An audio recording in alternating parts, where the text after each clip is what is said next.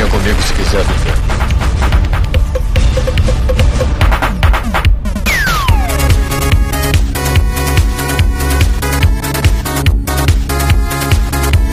Estamos aqui mais fazendo a Aqui é Joel Suki e agora o Jorge Lucas não mexe mais no Star Wars. Nada a ver, né? Nada a ver, né, cara? Aqui é Vinícius Melo, Afonso Solano Cover, né? E o Breath of Fire 3 é melhor do que o primeiro, Neto. é doido, né? Todo mundo sabe que não é. Eu sou o Neto Maru e eu aprendi japonês jogando Super Nintendo. Olha só. E no episódio de hoje a gente vai falar sobre os jogos do Super Nintendo, né, cara? A gente já falou demais ali do Super Nintendo. A gente vai fazer, na verdade, uma brincadeira, né? O massa, o feio e o paia. O massa é, já o nome já diz, né? Os jogos massas do Super Nintendo. O feio, o que é que seria o feio? É aquele jogo que é É o Telos. É, que é estilo seu. Pronto, é estilo Telos mesmo, estilo seu Madruga ali, que. bicho não pode. Eu, eu acho a melhor definição ser um madruga, realmente. É, porque ele não pode ser lá essas coisas, não sei o que, mas o bicho agrada, né? De alguma forma ali. Mal ou bem ele vai, né? É, pois é. E o jogo pai é aqueles jogos altamente paias ali, que não merece nem estar aqui na lista, né, cara? Mas beleza. Sim. Vamos lá, e-mails.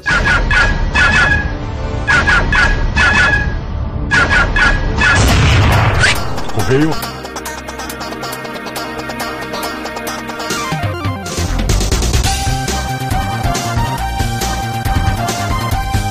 E vamos para mais uma semana de.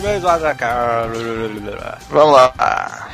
E o que é que temos de recado para essa semana, Neto? A gente tem que lembrar das mídias sociais asilescas, né? O nosso Facebook, o nosso Twitter. Sim, fb.com barra Azileitor, né, galera? Pois é, cara, fb.com.br Azileitor, no Twitter é o arroba Azileitor, em qualquer dessas mídias sociais que você colocar lá na busca Azileitor, sempre vai aparecer alguma coisa, né? Teste aí, né, cara? Em todas as redes ali, coloque Azileitor pra ver o que é que aparece. É, a gente já fez uma promoção irada, né? Duas semanas atrás, Sim, da cara. Redbox, né? É, a gente botou lá qual foi a maior aventura que você já viveu na sua casa, valendo dois livros, cada dois ouvintes iam ganhar cada um deles um livro, né, do Kit Old Dragon do RPG. Exatamente, as melhores histórias, né? Muita gente postou lá. A gente já tem os ganhadores, né?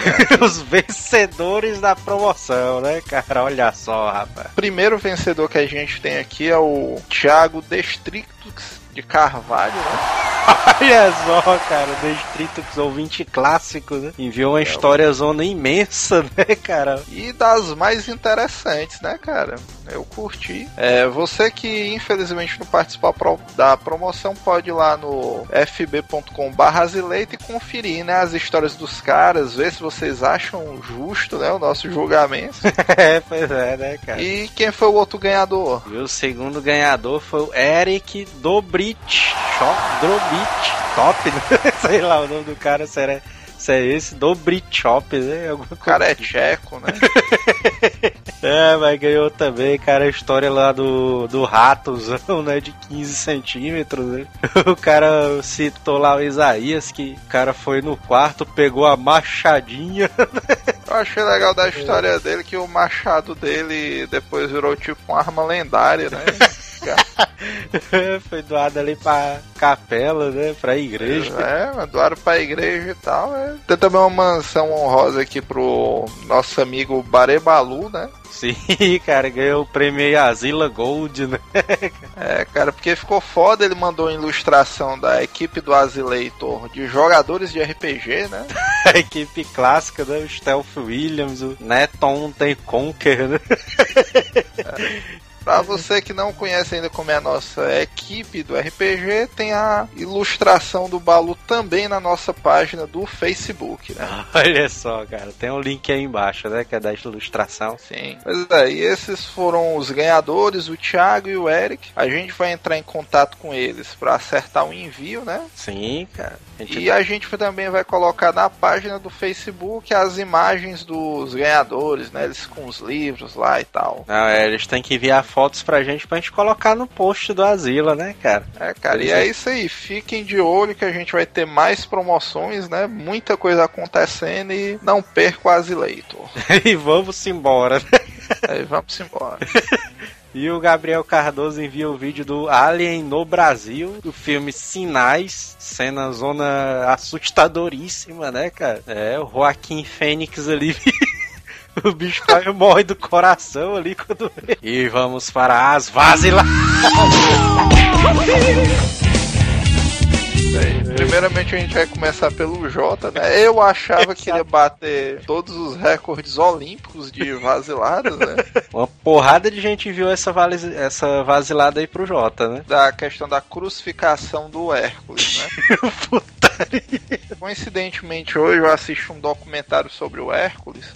Isso. A vasilada do Jota é porque eu acho que não é a questão da crucificação. Porque na verdade o Hércules ele morreu é, colocando fogo em si mesmo, né? Sim, sim, o negócio do pano, né? Não sei, pano ensanguentado e tal. Aí o que o documentário que eu assisti colocou, inclusive esse documentário fez esse paralelo com Jesus Cristo, é porque o Hércules passou pelos 12 trabalhos, né? Uhum.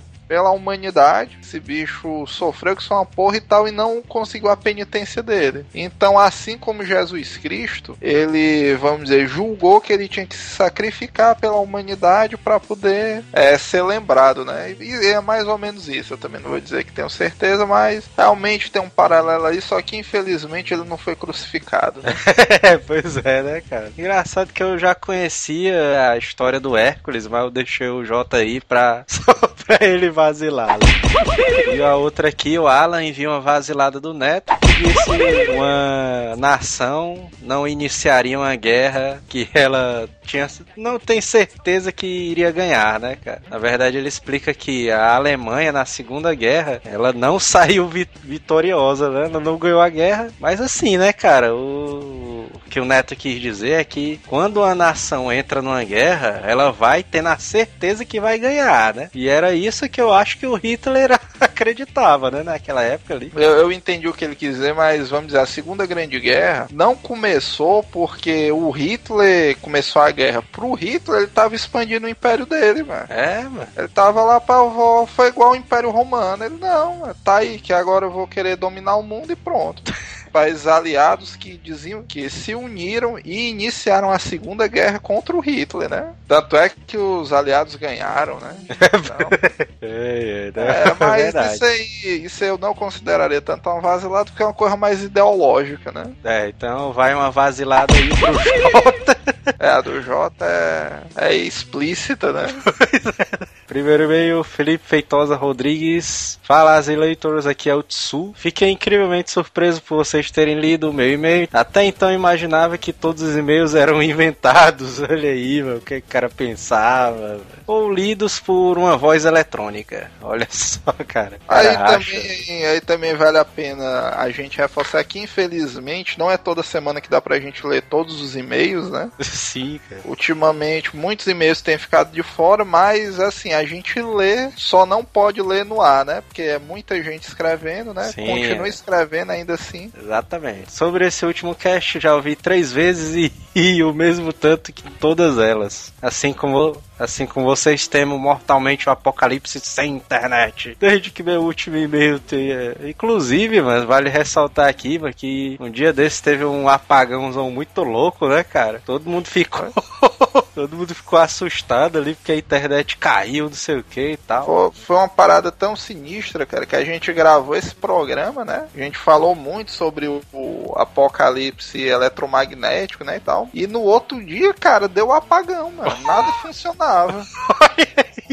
Aí vai dar mensa- mentalidade de cada um, né? Muita gente ficou puta porque perdeu o final da Gabriela, né? É. Parado. Mas fica aí o aviso pra humanidade, mano. Parem de queimar os livros, né? Desde que meu último e-mail foi lido, minha vida mudou pra melhor. Aí sim, né? Então acredito que vocês têm um incrível poder inexplicável, pois não sou o primeiro que arranjou um emprego logo após ter lido o e-mail. É uma putaria. velho. Hoje. Inclusive, isso aí é um fato científico. mano. A maioria das pessoas que mandam e-mail pra gente, sem, sem brincadeira, dizendo que tá procurando emprego, quando a gente lê na outra semana o cara arranja.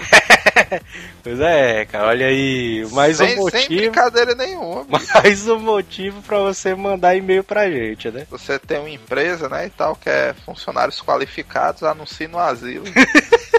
Hoje eu trabalho na prefeitura Vila Velha, minha cidade. E é daqui mesmo que manda esse e-mail. Vida mansa, hein? Pois estou ouvindo o podcast do horário de atividade trabalhística e espalhando a palavra asilesca por aí. Outro detalhe, outro detalhe, outro detalhe bacana é que minha namorada odiava o fato, o fato de adorar podcast. Sim, antes de vocês ouvia bastante o MDM, o A, como é o nome do, do coisa aqui? O Areva, cujo suspeito que um deles seja o Himalaia. Voltando ao assunto, minha namorada, cujo odiava essa nação podcaster, passou a ouvir junto comigo alguns pedaços. E agora, junto com aquela caralhada de gente que falei no último e-mail, ela é mais um ouvinte assídua de vocês. Olha aí, bicho. Olha aí, um abraço pra senhora Felipe. Né? É, cara. Vocês são fodas. PS, continuo remoendo o fato de vocês não terem lido, não terem falado do Linkin Park no cast do Rock and Roll. Olha aí, cara. É porque a gente falou do Maroon 5, mas não falou do Linkin Park. Mas a gente podia fazer um especialzinho ali do Linkin Park também. É, tá chegando o final do ano, né? Vai estar tá cheio de especiais, quem sabe, né? é, Linkin Park é minha banda favorita e odiada pela minha namorada. E Maroon 5 é odiado por ele e adorado por ela, olha aí, cara. Por isso que eles se dão tão bem, né? O bicho ali é um odiando o outro, né? direto. É, o segredo é isso, né? as pessoas se odiarem e conviverem ainda assim. O próximo e-mail é do Augusto Neto, de Fortaleza, Ceará. Mais uma vez um ótimo cast. E pra caramba, não tem como errar falando de alienígenas e zumbis. Seria massa se tivesse alienígenas zumbis, né, cara? Esse é foda ali. É, Podia sabe ter... que descobriram recentemente um planeta zumbi, né? Que isso, cara? Ué, ele se alimenta de é, luz de outros planetas. Uma parada dessa. Eita porra, mas isso aí seria interessante. Aí, aí é um tema massa ali pro próximo cast de Halloween, né, cara? Do próximo ano. Sim. Alienígenas zumbis. Bom, saí de férias e no avião escutei o cast. Não pude deixar de observar algumas coisas a respeito do que foi falado. Moro em, bem em frente à beira-mar e já trabalhei ali perto do IML. Naquele bairro tranquilo chamado Jacarecanga. Eita, pô. Sabe que eu curto, né? O Jacarecanga tá cheio de casas históricas, né? E tudo mais. É um bairro bom, um bairro bom. Existe mesmo uma mancha escura gigantesca no mar e a porra anda, mano. E aí, eu não tinha dito, mano, da mancha zona. Aí o cara falando aí, ó. É um morador, né? Um nativo. Ela, ela fica lá, indo pra um lado pro outro. e isso sempre me intrigou. Foi quando me dei conta que também existem outras manchas na praia de Iracema e na beira-mar. Oi. Oi. Tara, tara. Vixe, mano. Sentado na varanda de minha casa, fiquei vigiando para saber se era sombra das nuvens na água. Mas não era. Isso é um fato preocupante, mano. Uma, como é que se diz? Duas manchas escuras há mais de 25 anos aí nas praias de Fortaleza e tal, mano. É, mano, até doido. O que será que elas estão fazendo lá, né? é, e aqui ele se pergunta: será que seria Fortaleza uma base subaquática de alienígenas? Vixe, pode ser, né? Até doido. Tu, tu sabe que depois da apocalipse pulso eletromagnético, aliens submarinos foi o que eu fiquei mais assustado. Essa daí é realmente um negócio assustador, cara. Os aliens é. submarinos. Esses bichos res... atacar ali a população com os tridentes. Tu é doido, velho. a respeito dos chips implantados embaixo da pele, sou um grande fã de teorias da conspiração e já vi vídeos e li a respeito desse tipo de chip que foi implantado em algumas famílias nos Estados Unidos.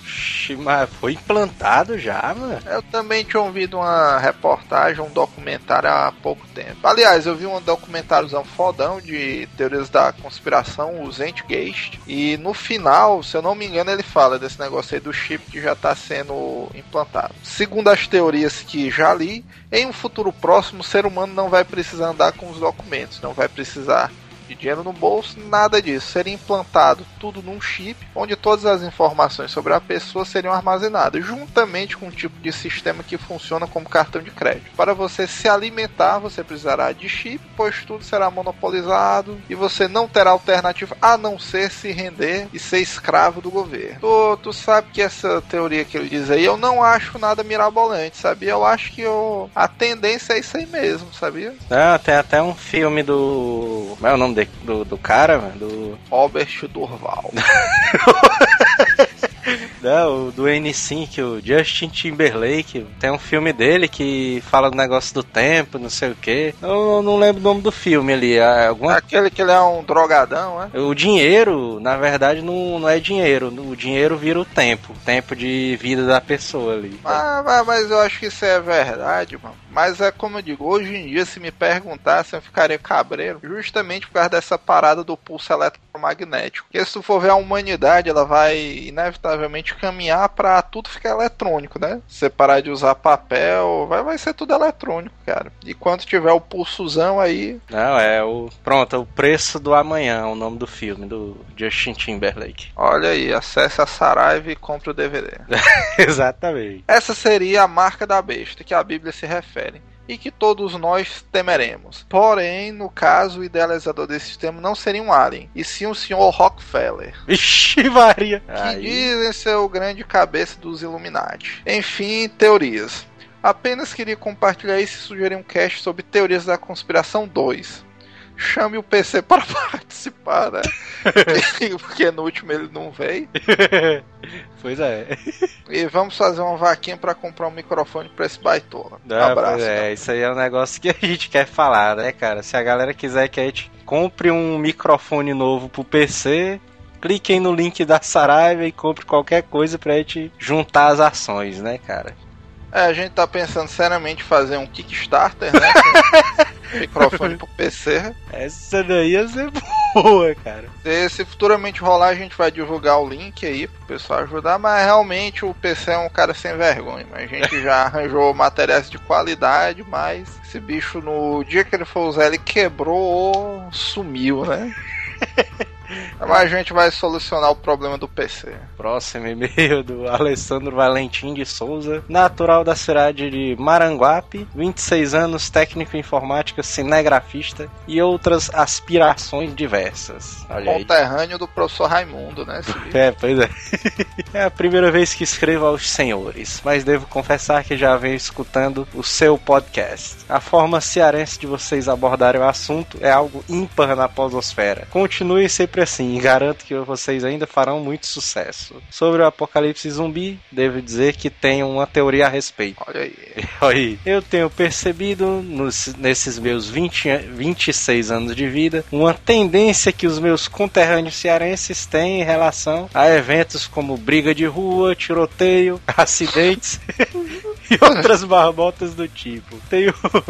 Tenho visto que ao invés de muitos humanos normais, quando vem uma briga no meio da rua ou acidente, ao invés de se afastar, correr pra cima pra ver o que é que tá acontecendo. Puta merda, isso é verdade, ó, mano.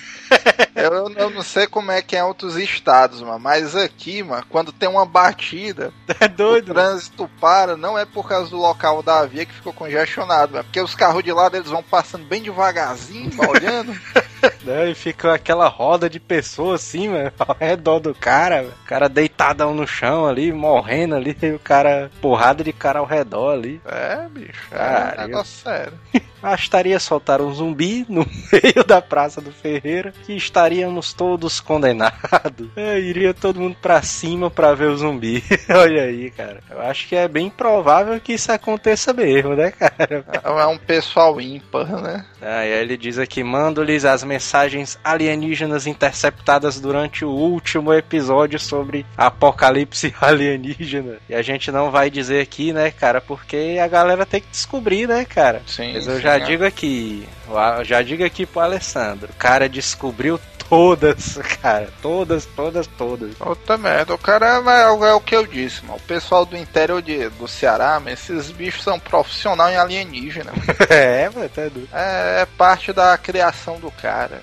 Ah, O próximo e-mail aqui é do Thiago, 23 anos, webmaster americana. Fala, Zilados, muito bom esse último cast sobre invasão alienígena, mas contendo algumas vaziladas. Primeiro, olha aí, ah, será que é do Hércules?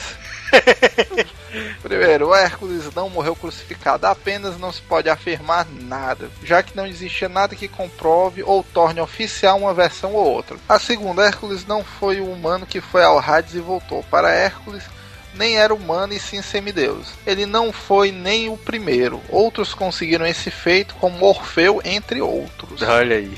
Terceira. Hércules nunca ressuscitou, muito menos ao terceiro dia. Isso aí foi escrotão, cara.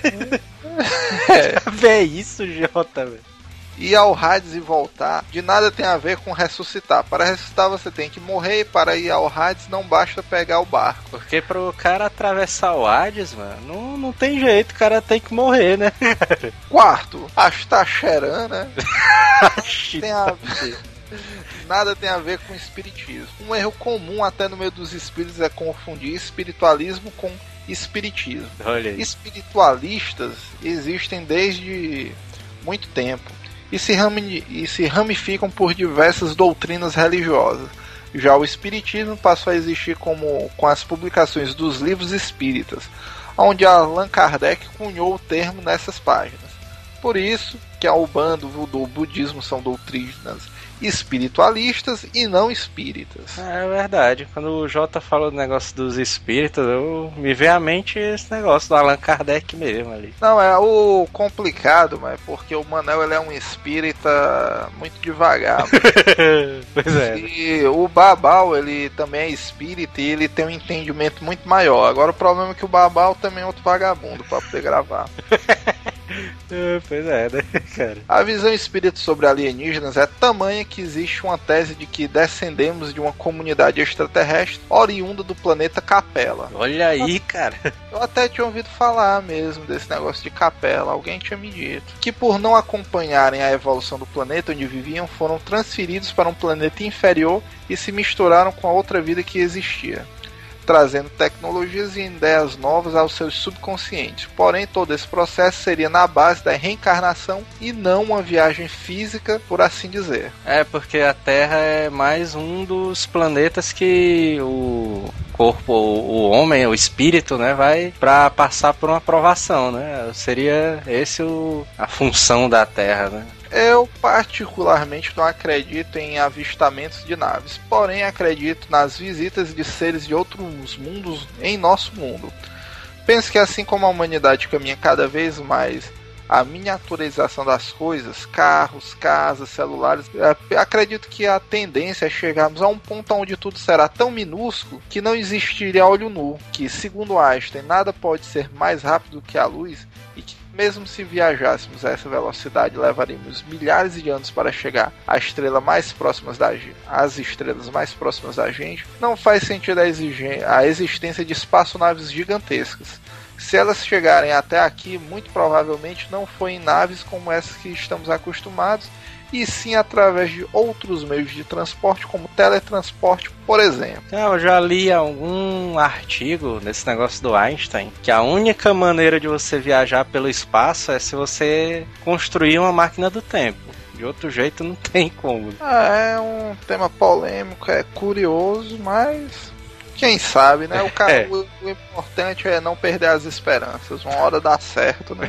É, né? Próximo vem o Balu, 20 anos, engenheiro, com o J. Bom dia, senhor Azila, sobre o podcast 86, a batalha na invasão alienígena. Na parte que vocês comentam sobre a possibilidade de ETs nos oceanos, envio dois links que podem afirmar essa teoria. Aí, agora vai. Eita! Eita Tem Agora... aí os dois links aí que ele botou, cara. Comprovação de ETs aquáticos. Não sei se vocês sabem, esses são os ditos peixes abissais. Olha só, cara. Encontrados a mais de 2 mil, 2 mil metros abaixo do nível do mar. Mesmo que eles não sejam habitantes extraterrestres na Terra, carregariam algum vestígio alienígena em seu DNA. Olha aí, bicho. Em algum momento a evolução da Terra, os ETs teriam tomado alguma forma de reprodução com algum ser anfíbio ou aquático. E agora vivendo longe dos raios solares, que também explica o porquê a maioria das aparições de OVNIs acontecerem no período noturno. Vixe, uh, meu irmão!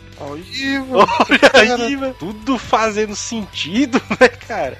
E aí, eu tô começando a ficar com medo de represárias da aeronáutica. Né? Por fim, loucuras à parte, também viu mais um desenho referente ao episódio 84, Histórias de Criança. O Joel ou a Manteiga. Acesse o site, clique aí para conferir Joel amanteigado. Esse é o meu pequeno portfólio. Aí tem o link aí embaixo também do portfólio do cara. Né? É chã, né? Também. Pois é, né? O próximo e-mail é do Igor. Igor no... Ignorante. ah, Cada trocadilho. participação, né? É, Igor, Igor Norante, beleza. De Franca, São Paulo. A bicho é piadista, né? É, porque é tanto fuleirozão, né? É, galera, estou enviando este e-mail para falar que, que esse C, o anime C, né, que a gente falou anteriormente, realmente é foda e é mais focado em dinheiro mesmo. E pensando em quanto nós somos asilados por anime, estou passando aqui para falar do anime Level E. Olha aí, cara, do mesmo criador do Yu Yu Hakusho, né? O Yoshihiro Togashi. Bom, Level é um anime foda que fala sobre extraterrestres na Terra, algo meio na ideia do MIB, só que com maior e muito melhor. Ele para na questão que o Jota chegou a comentar no cast, que os ETs podem estar aqui já e não sabemos, e os seres humanos são realmente indefesos, sem falar que não conseguem distinguir um de outro. Recomendo fortemente. É, realmente.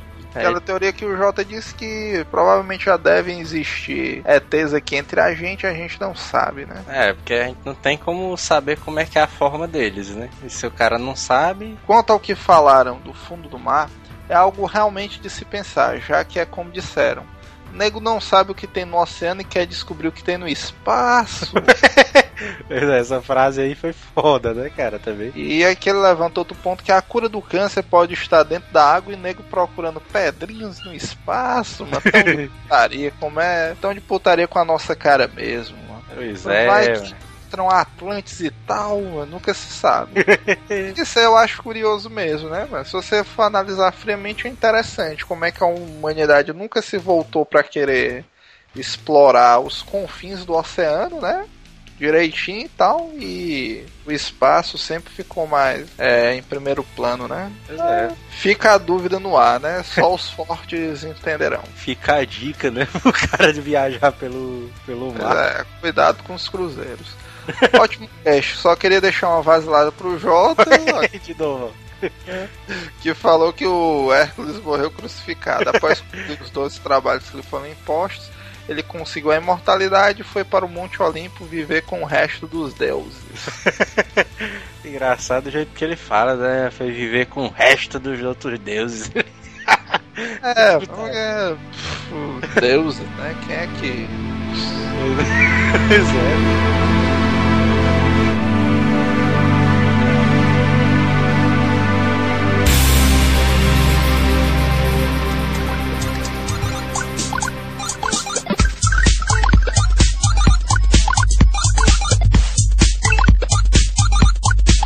Gente vai começar por qual, assim, só pra saber. Acho que a gente podia começar pelos os jogos feios, sei lá, são os medianos ali. Beleza. Olha lá. Ah, Vai lá, o primeiro, primeiro jogo que eu tenho aqui na minha lista de feios é o Maio Mawir Malard.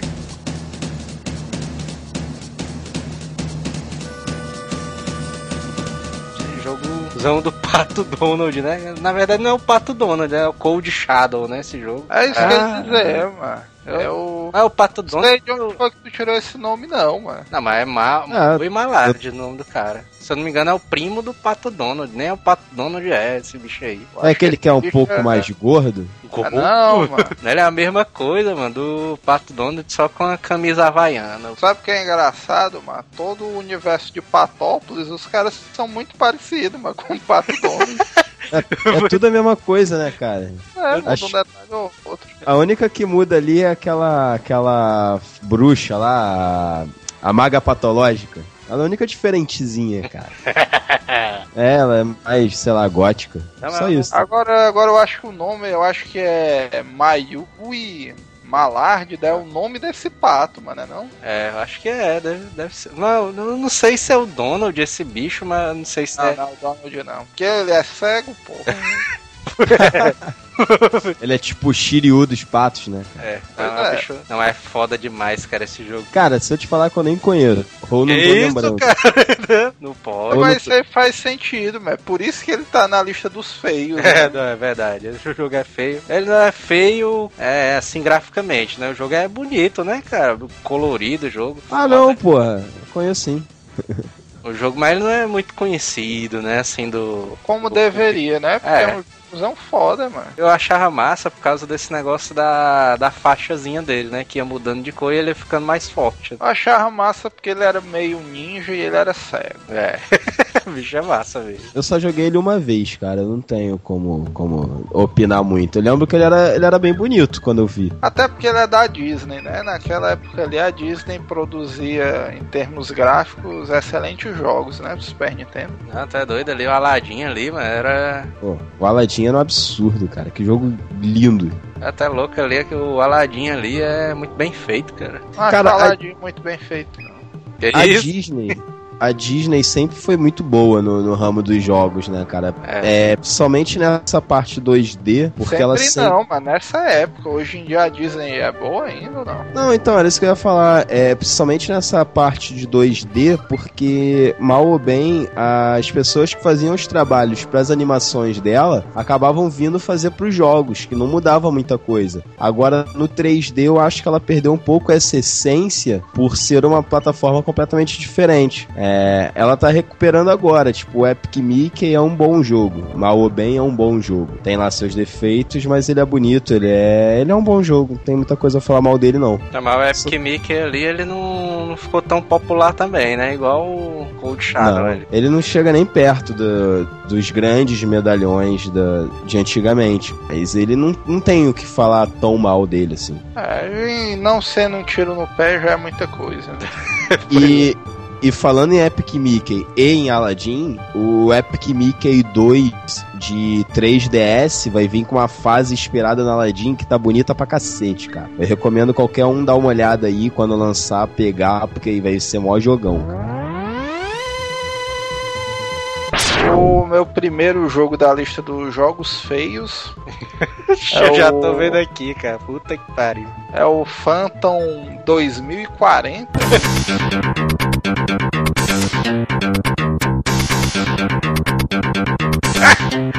Meu Deus do céu. Vocês jogaram esse jogo aí? Acho que eu joguei esse bicho, mano. Aluguei uma vez no, no César ali, mano. É, eu também. Puta Cara. que pariu. Que jogo ruim. É, ele me lembra aquele do. O Exterminador, que é do Schwarzenegger contra o. Wesley Snipes. Tu tá ligado nesse jogo? É? Aham. Ah, pera aí, o- tu botou na lista dos feios, né? E, o que é que te agradou desse jogo, velho? Cara, porque esse jogo, eu não, não sei se vocês tiveram a mesma impressão. Por, por que, que eu coloquei na lista dos feios? Porque ele é um jogo que eu acho que muita gente talvez não conheça. Os caras assim, porra, mano, fantasma, não sei o que e tal. Ainda mais no futuro, né? O É, cara assim, é, mano, o fantasma era pra ser na selva, mano. O que é que esse bicho tá fazendo numa cidade zona no futuro?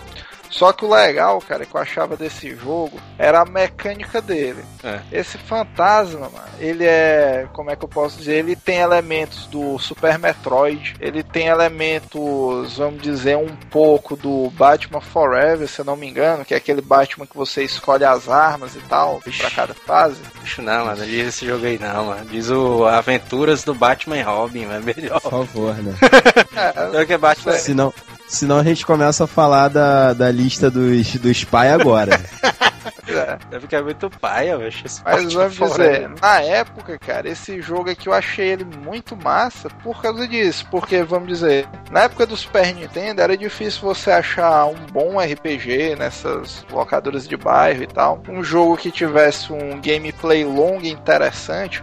E o Fantasma tinha isso, cara. Cada vez que você jogava, ele podia ser um jogo diferente. Porque ele tinha um fator de exploração. Ele não era aquele jogo de fases. Ele era estilo Super Metroid. Existe a metrópole e tal. Você ia explorando. É, em determinado ponto do mapa tinha tipo a caverna dele, onde você reorganizava seus itens e tal. Você ia pegando os itens, você voltava, recombinava os itens. Ele tinha um fator de escolha, cara, que cada local que você, é, vamos dizer que você resolvia explorar, ele tipo anulava outro, tá É. entendendo? Como se fosse aqueles jogos de escolha, que dependendo das escolhas que você vai fazendo, você monta um final. Uhum. Ah, sim, sim. Tanto é, cara, que eu acho que eu não tinha esse jogo, eu alugava ele na locadora, justamente porque eu achava ele massa. Eu me lembro, eu devo ter jogado esse jogo umas 15 vezes diferente e nunca finalizei o final verdadeiro. Aham. O cara é, pô, mas ainda não foi o verdadeiro e tal. mas, mas é um jogo bacana, mas se você você tirar, vamos dizer, meia hora para jogar esse jogo, para dar uma olhada como é, você vai ver que é um jogo interessante e que provavelmente você nunca jogaria esse jogo. é, é, só corrigindo o que eu falei, não é Terminator, é Demolition Man o nome É. do jogo. É porque o nome do filme é O Demolidor, né? É, aqui no Brasil, né? Pois é. É. Ainda mais esse jogo aí do Fantasma, é o...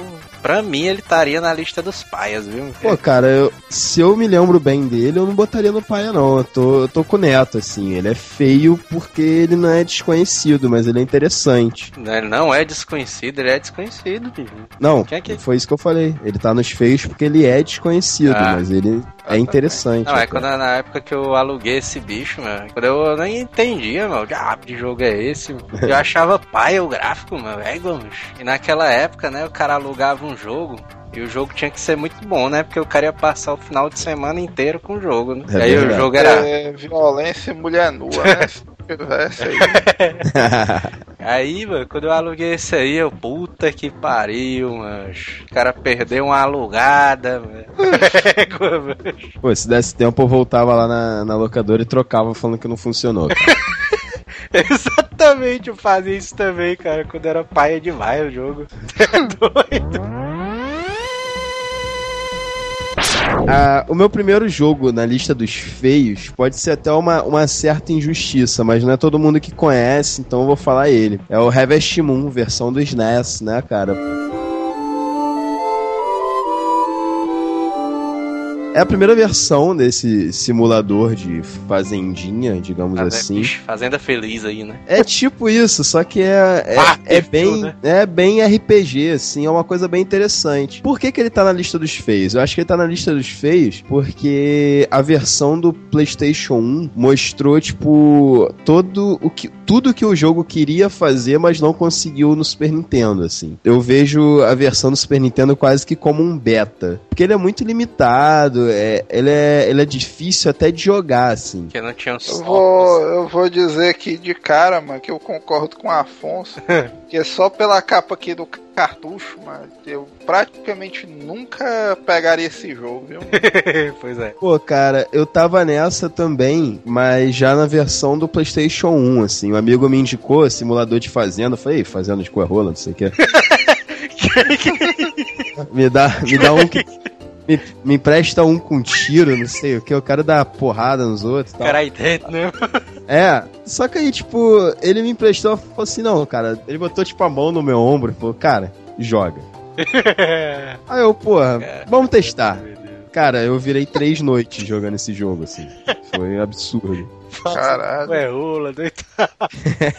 Eu sei que, porra, aí depois que eu vi que o do PlayStation 1 era muito bom, eu fui procurar de onde nasceu a franquia, né? Aí eu achei a, a de Super Nintendo e quando eu fui testar, assim, eu não, eu não curti. E, assim, é, essa minha opinião, eu já vi gente falando que era porque a versão do Super Nintendo é 2D, mas, assim, isso é na- total nada a ver, porque a versão de Game É. Boy também é 2D e é muito boa, sabe? É porque os jogos do Super Nintendo eles são nostálgicos demais, mano. Mas na época ali do que a gente tava jogando Super Nintendo, ali na época que tava saindo o jogo, eu acho que eu tô com o Neto. Acho que eu não compraria o jogo se eu visse essa capa aqui dele, não. Pois é, mas eu concordo com, com o Afonso na questão do feio justamente por isso. É. Se o cara me mostrasse a capa desse cartucho, com certeza eu não iria atrás. Mas eu Agora, vendo o gameplay dele, bicho, É. o gameplay dele eu já, eu acho que eu já, aí já entraria nos meus feitos. Olhando- já, só não, olhando pela capa da frente, eu acho que eu talvez não compraria o jogo. ah, com mas, certeza. Mas se eu virasse as costas, mano, eu visse essa telinha aqui dele, mano, um É. bonequinho 2D ali, tipo Final Fantasy, mano, tu é doido. Isso aí era. E lembra, lembra RPG, né? Você vê logo essa cara aqui de campo aberto, né, e tal. é até- Cara, mas mal ou bem, ele é um RPG, assim. Ele é um RPG muito diferente. E isso Ah, é ele muito Ele é legal. meio estratégia, né? Ele... É, cara, tipo, ele, ele é diferente, ele não é tipo RPG like Final Fantasy, sabe? Eu não tenho que salvar uma princesa, mas eu tenho que conquistar a minha, entende? Eu tenho que conquistar a minha esposa no jogo. Eu tenho que fazer algumas coisas que pode parecer bobeira. É, consertar a fazenda parece bobeira, mas é uma bobeira extremamente divertida e tem toda uma árvore de habilidades que você tem que desenvolver para isso, sabe? Você tem que desenvolver suas ferramentas, você tem que fechar contatos para comprar sementes. São coisas assim, banais, mas tipo, na hora do gameplay são extremamente divertidos. E assim, sinceramente, se vocês estiverem de bobeira, tipo, hoje, depois que a gente acabar de gravar, pega a versão do PlayStation 1, ou então até mesmo essa do, do Super Nintendo, e joga 20 minutos, pra vocês verem se vocês só vão parar, tipo, amanhã de manhã. ah, com certeza, mas ainda mais que um, algum cara deve ter tido essa ideia, né? E há uns meses atrás atrás fez o Fazenda Feliz, né? Que tá mó festa aí. é, Cara, eu não sei se a. Se é tanta inspiração assim, porque o gameplay é bem diferente, mas mal ou bem é tipo isso, assim.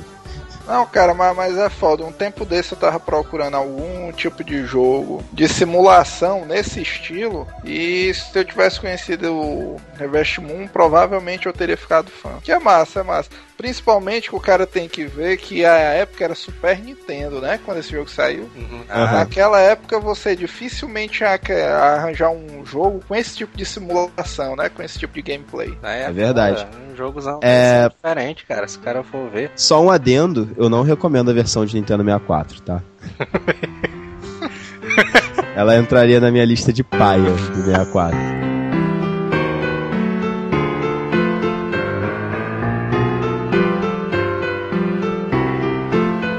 Primeiro da lista aqui que eu vou começar logo abrindo com ele o jogozão massa. Puta que pariu, mano. Tartaruga Ninja. Esse daí não tem nem como não dizer que é massa, velho.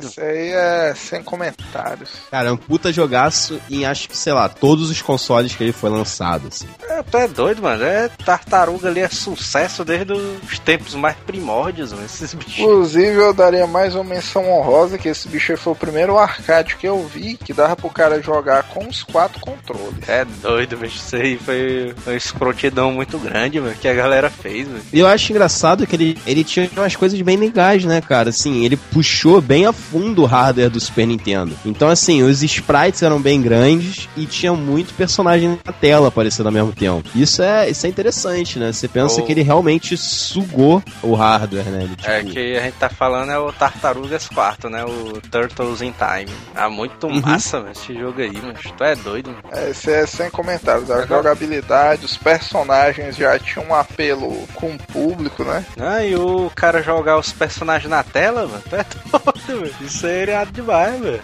Tu sabe o que é foda? Quando eu jogava esse jogo, eu não sabia exatamente como é que jogava o personagem na tela. É. Sabia que o cara agarrava, endoidava o controle, tinha hora que ele jogava. e pro cara finalizar, macho, o demolidor pro cara destruidor, né? É, destruidor. O destruidor, pro cara atingir ele, mano, o cara tinha que rebolar os ninjas do pé na tela, né? Isso era foda, mano. É, Mas cara, revolucionou, revolucionou. Eu demorei pra pegar o, a manha de jogar o cara na tela. Porque o cara tem que botar o diagonal pra baixo, né? Meio pra baixo assim. Aí joga eu o cara Eu não me lembro, não. Sei que eu agarrava o cara e dava o controle.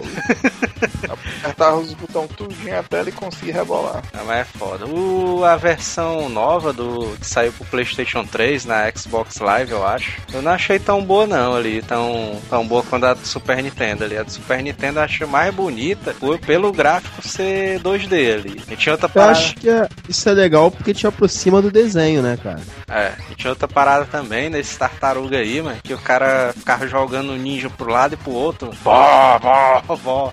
Alá Hulk, né? é, pronto. Cara, fora que aquilo, né? Acho que Tartarugas Ninjas eram os personagens fictícios mais carismáticos que a gente tinha na TV, né, cara? Não, é, é inegável isso. Nessa época aí, mano, foi onde despontou um negócio de pizzaria aqui na cidade. E, pô, tu poder jogar com eles era muito legal, assim. Ah, tu é doido, é. E o jogo também é. A galera enfodeceu o jogo, mas é doido. Muito bom. É, e tipo, ele, ele tinha um nível de dificuldade adequado, ele não era impossível, mas também ele não era fácilzinho, sabe? Ele não te dava de mão beijada. É. Ele, é, Up, ele era um dos melhores que eu joguei. Ele era bom, assim. Até eu acho hoje. Que do, até hoje. Do é Super bom. Nintendo, ele é um dos melhores beat'em up.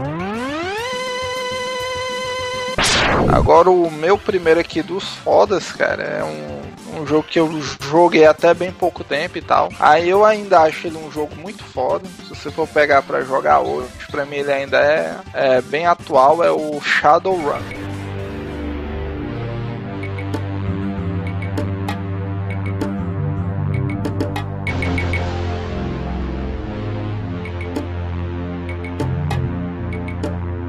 Mas agora todo mundo fala bem desse jogo, mano. Nunca joguei mas esse jogo aí. Mano. É doido, mas esse jogo é muito massa. Tem um todo um RPG, né? Construído em cima dele, um RPG de mesa mesmo. Uhum. Tem um card game do Shadowrun. Vai sair uma nova versão agora. Os produtores do jogo lançaram esses Kickstarter pra levantar fundo. Agora sim, cara, o Shadowrun do Super Nintendo, ele é um RPG, cara, para mim muito completo, assim. O enredo é bom, o nível nível de, de realismo dele é bom, é, as características dele de RPG, de você negociar. O Shadowrun ele tem uma parada que ele mexe muito com, vamos dizer, ele é um precursor do que acontece no Deus Ex Machina, do PS3, vocês já jogaram? Uhum. Essa parte uhum. do cara comprar peças simbióticas para poder se melhorar e tal. O Matrix que puxou dele, né, cara? Oi, dizer... cara, ele é anterior ao Matrix, inclusive, é, vamos dizer, ele tem esse jogo normal. Você é um cara, né?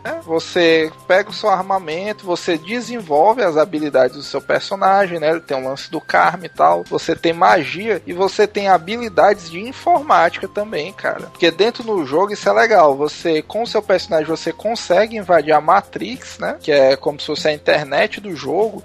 E aí muda o módulo do jogo, cara. Aí você muda pro modo hacker. Aí você fica hackeando para conseguir tesouro, conseguir, sei lá, desbloquear uma porta. Puta merda, mas pra época do Super Nintendo eu achei esse um RPG, sabe, muito com um poder de imersão muito grande. Uhum, é, é, tant, é tanta coisa no jogo que você pode fazer, você se aprofunda tanto, cara, que é de impressionar. Quem, quem não conhece e gosta de RPG de imersão, vale a pena, porque ele, ele aproxima muito o universo do RPG Shadowrun e dá para você viajar. Você contrata mercenário, desenvolve o pessoal, tem esse negócio de escolhas que você chega a escolher uma decisão e influenciar lá na frente. Puta, de RPG ele é muito foda. É, e ele é feito pela, pela Data West, né, cara? E assim, a, a Data West ela tem trocentos mil jogos, já fez um monte de jogo, nem todos são muito bons. Aquele joguinho são... do macaco lá que tem o cabelo azul. É, alguns são. cabelo azul, mano. É o joguinho do oh. macaquinho, velho. Ah, sim, eu não lembro. Eu sei que assim. É, alguns jogos são duvidosos, mas ela também tem a característica dela trabalhar muito em cima de alguns jogos e fazer um trabalho muito caprichado. Eu acho que o, o Shadowrun entra nesse quesito, né, cara? É, é um jogo, cara, que se você era fã de RPG e tivesse a oportunidade de ter pegado esse jogo na época do Super Nintendo, esse jogo é o tipo de jogo que é aquele que, sem dúvida, daria mais de 60, 70 horas de gameplay. Então, é, o meu primeiro jogo da lista desses dos jogos massa é um clássico inegável. E, sei lá, um dos jogos que mais me fez sent ficar sentado na frente da tela jogando, que é Top Gear, cara.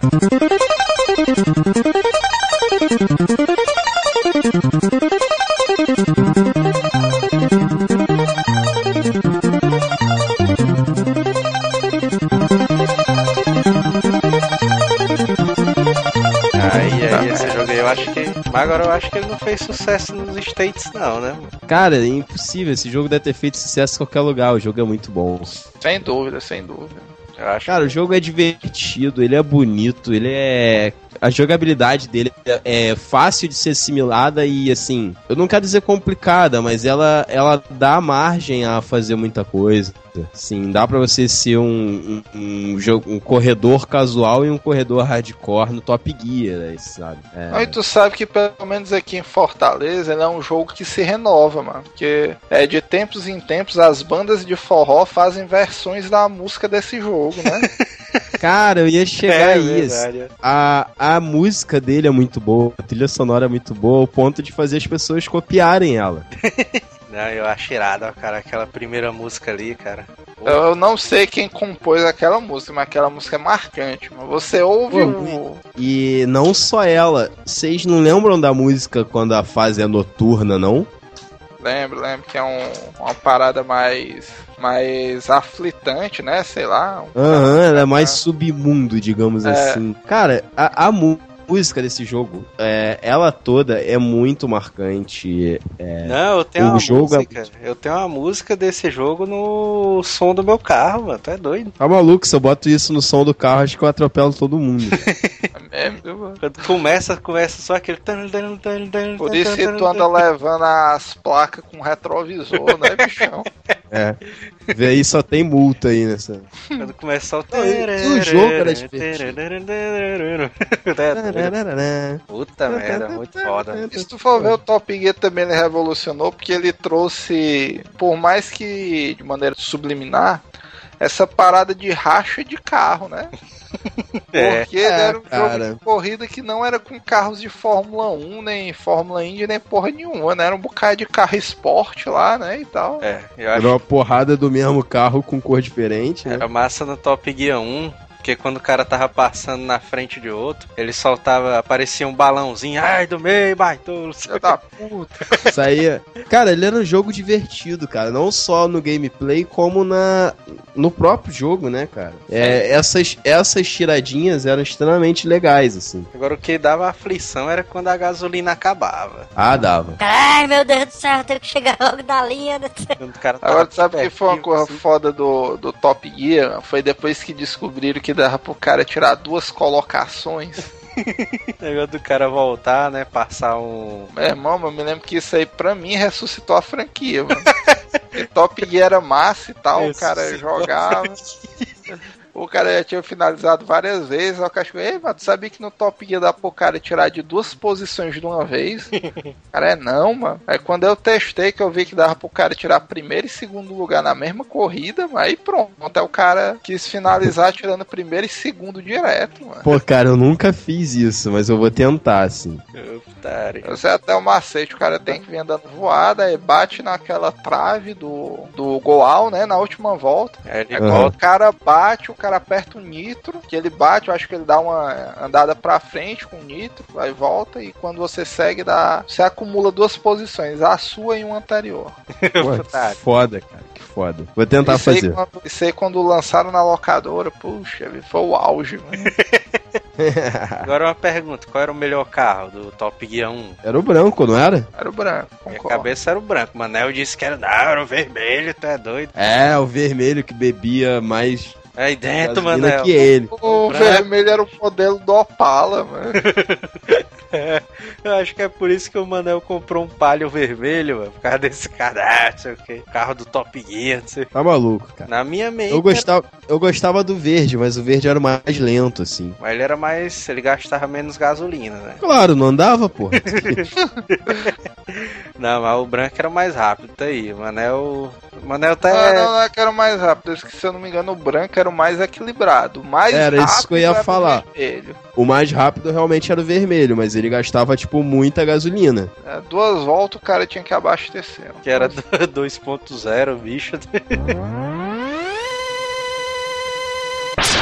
Agora veio o pai, agora. Puta que pariu. Agora Não, que o mas- negócio fica bom, né? Não, agora eu quero falar, mas desse jogo que é palhaço demais, mano. Puta que pariu, mano. Esse Justice League Task Force, mano. Aquele jogo de luta da DC, mano. Puta que pariu, mano.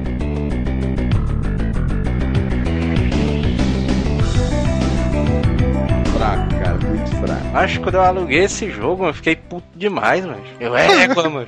Me disseram que ele que já pra jogar versus ali com o Super-Homem, o Batman. Puta que pariu, que jogo paia, mano. Cara, ele é muito ruim, assim. Ele é muito ruim. É, os gráficos dele é. Meu Deus do céu, mano. Puta que pariu. Onde foi que tu encontrou esse jogo, mano, pra alugar? No César, mano. No- Não, foi no César não, foi no Edson ali. No Edson. Foi no CA. Porque eu vou te dizer que se eu tivesse visto esse jogo, provavelmente eu teria achado massa, viu, mano? Ela tá doida. né? Puta que pariu, mano. Meu Deus do céu, mano. Ô, se eu te ô disser que eu nem sabia ia, que esse jogo existia, tu ia achar ele massa até você botar ele no seu Super Nintendo. É, mas o super-homem ali apanhando o Batman, não sei o que. Ah, é isso aí. Ah, mas eu vou te dizer que eu tô vendo o Flash aqui dar um golpezinho estilo Joe Higashi. Né?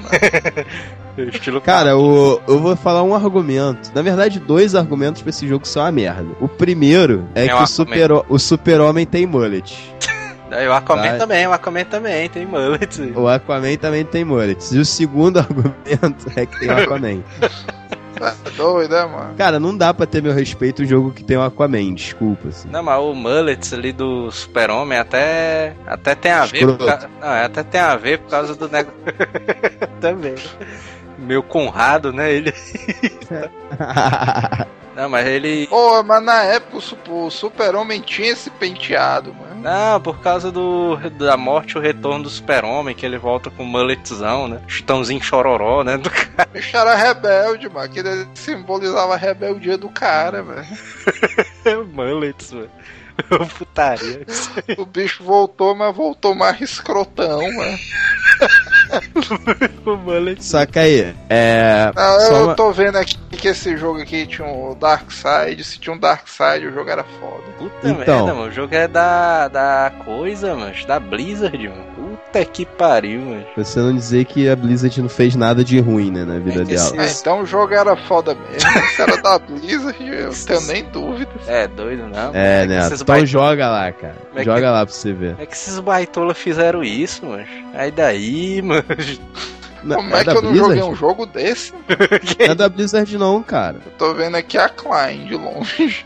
Não, a Cara, Klein, mas Klein- quem produziu foi a Blizzard. Acho que não foi não, cara. Acho que você tá se confundindo. Foi, foi, mas um jogo, um jogo bom desse tem que ser da Blizzard. Não tem como não. Muito ruim, mano. Puta merda. Cara, eu vou até olhar, mas esse jogo não é da Blizzard não, cara. Não, maneiro o Wikipedia, né? Falando assim: Justice League Task Force é um videogame de luta tipo Street Fighter. Meu Deus do céu. É, tipo Street Fighter. Aí daí, mano. É, porra, velho. Bota aí o Wikipedia na lista dos paia também, mano. Puta que pariu, velho. Cara, ela não é. Ah, mano. Cara, a Blizzard só fez a, o port pro É. Super Nintendo. cara. É, foi esse mesmo que eu joguei, mano. Bom de baita. Quem fez foi a, a Clan, a Clan, Clan. Ah, dois... Mas uma, uma recomendação, cara, pra todas as crianças que tiveram a sua infância destruída por causa desse jogo, é, vai lançar o Injustice God Among Us, né, que é o novo jogo de luta da DC. Ai, meu Deus do céu. Parece que vai tá bom, assim. Parece que vai estar tá... Parece que vai tá bom. Vai sair em 2013, vai vir pra Xbox, PS3 e Wii U.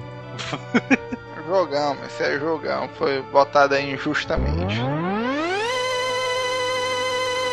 O meu próximo jogo, cara, eu já disse anteriormente, eu não gosto do Kirby. Que isso? Pra mim esse bicho é. Puta que pariu, mano.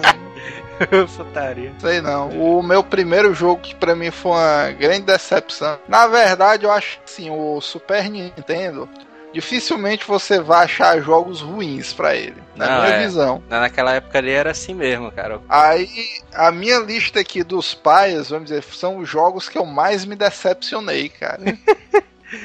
Porque eu, no meu caso foi o Kirby's Avalanche, né? Ixi, Maria, tu é doido.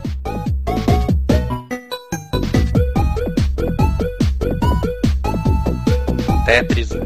Puta que. É, que é praticamente Ah, cara. Tetris. Mas assim, Agora, bicho, pra mim eu achei isso aí foda porque na época eu colecionava um álbum que saiu da Nintendo. Não sei se vocês se lembram. Sim.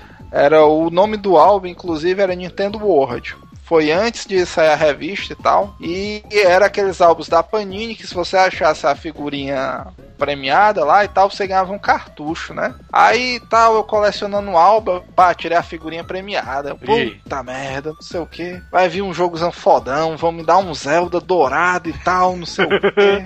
Vamos me dar o Zelda, Me né, dei. É porque ninguém acredita, né? Nessas porra de sorteio, mano. É. Minha mãe Até vivia não dizendo, acredito. não, minha mãe vivia dizendo, não, mas tu não compra isso aí não, que ele nunca bota todas as figurinhas pra completar o álbum, não sei o que, quanto mais ganhar o prêmio, ó. Você é Miguel, peguei e ganhei, fui lá no jornaleiro, né? O, Bora, me dá meu cartucho aí, mano. Tá aqui a figurinha. o cara, Não, mano, não é assim não. Tem que mandar pra São Paulo pra eles mandarem, ó. mas beleza, né? Era o jornaleiro de confiança, né? O cara deixou. É, do cara da frente do, do mandar carro do Manel, né? Era lá perto de casa, era onde o cara comprava as revistas Herói, mano. O Ah, cara nunca ia enganar o cara. É. Aí beleza, né? E passou, sei lá, duas, três semanas, aí chegou meu cartucho lá na banca. Eu fui pegar, mano. É a capa do cartucho Kirby's Avalanche, mano.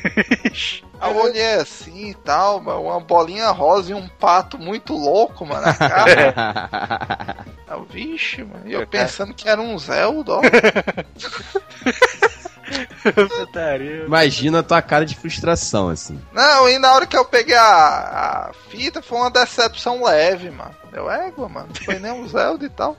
Mas, mas tudo bem, né? Mas vamos, vamos que testar, seja né? um jogo. Vamos Sabe ver. por quê, mano? Porque o, o pato na capa do cartucho, mas esse bicho usa tipo um casaco. Não, mas vai que esse pato aqui ele é tipo um imperador e tal, mano. Deve ser um RPG. Aí, mano, eu sei que eu joguei duas horas desse jogo. Puta que pariu. Era um Tetris, era um Tetris, mano. Não tinha o que tirar e tal. Mais colorido, mais bonito. Eu sei que o final da história foi que eu troquei esse Kirby por três cartuchos de Master System. E eu não me arrependo.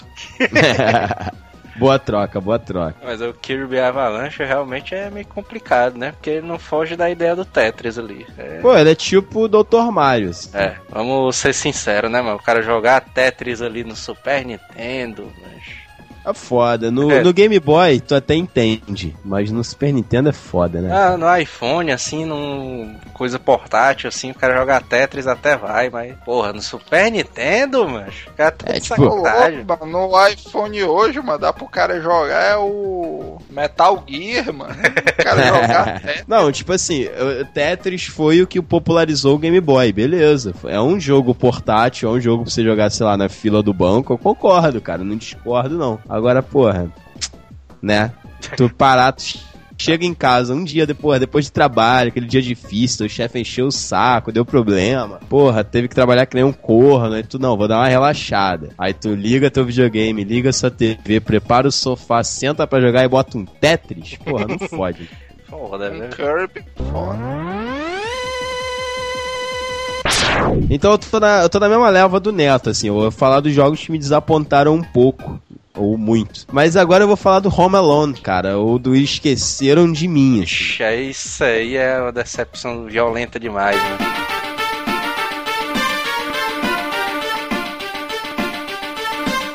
Cara, esse é um jogo. Pô, que isso, cara. Ele tem a mesma. a mesma carga dos. dos jogos do. Porra, do De Volta para o Futuro, cara.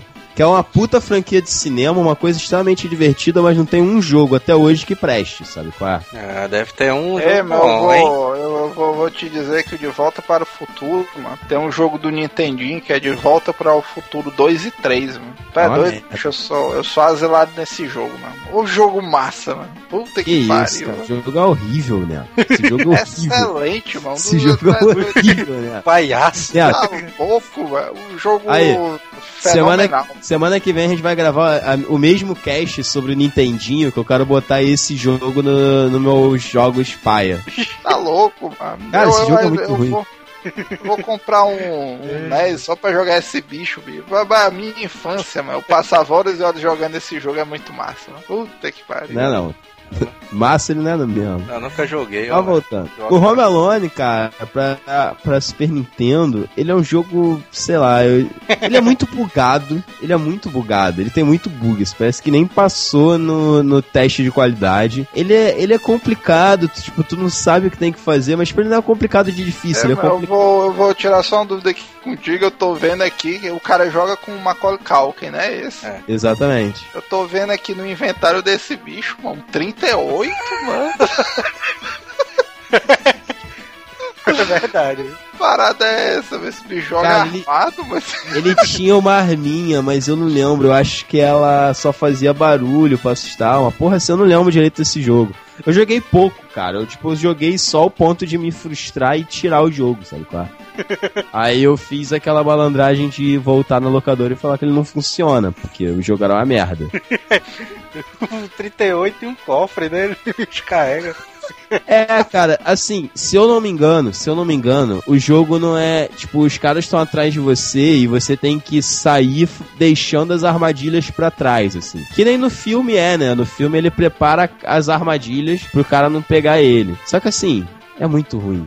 É muito difícil de você fazer porque mas não é tipo difícil de ser, ah, é um jogo uma dificuldade absurda, que nem o Battletoads ou algum desses outros. Ele é difícil porque ele é mal programado, ele é mal feito. É, é um jogo escroto, né? Escroto mesmo, assim. Palhão, Falta né? coragem, né? Pro cara jogar, o cara começa assim, é, puta, né? Cara, eu acho que falta coragem pra todo mundo. Faltou coragem pro cara que desenvolveu, faltou coragem pro cara que vendeu, faltou coragem pro corno que botou o nome do Melone nesse jogo. Faltou coragem pra todo mundo. Tô vendo aqui, tô vendo aqui uma imagem, mano, desse bicho aqui, uma camisa, mano, toda quadrada, mano. O cara É, teve cara. paciência nem de modelar a camisa, mano. Pra quê, né, cara? Se você faz três, tri- três retângulos, a camisa tá pronta.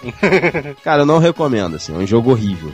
Principalmente pra quem é fã da franquia, assim. Porque é aquilo, cara, eu peguei esse jogo molecão, sabe? Eu vi esse filme direto, sessão da tarde, eu tinha o VHS. É todo Natal Pô. e hoje em dia eu acho, eu sinto falta, mano. Todo, hoje em eu dia eu sinto falta. Hoje Eu em, dia, hoje, o dia, hoje em dia eu sinto falta de assistir um Esqueceram de Mim no Natal, mano. Tu é doido? Eu, Eu já disse pro Joel, mano. Tô, toda véspera de Natal, mano, que o cara tem que faltar ao trabalho e assistir Esqueceram de Mim. É. É, senão não é Natal, mano. Eu tô contigo, E é outra cara. coisa também, mano. Se tu louco faltar na véspera do Natal, mano, o teu chefe depois do Natal não vai brigar contigo. É, mas não pode ser. O cara não pode assistir no baixado, DVD, sei lá, não. O cara tem que assistir Não, na não. Globo. Tem que assistir na Globo. Não, O não, o cara máximo- tem que comprar o pelo máximo da Saraiva. Não, mas o máximo que eu permito é ele, ele usar o VHS gravado, que é o que eu fazia. Exatamente. Tá tranquilo. sim. Mas é, é isso, cara. Não joguem Home Alone e vocês vão se ficar putos. Meu Deus do céu, tu é doido aí dentro nesse jogo. É doido.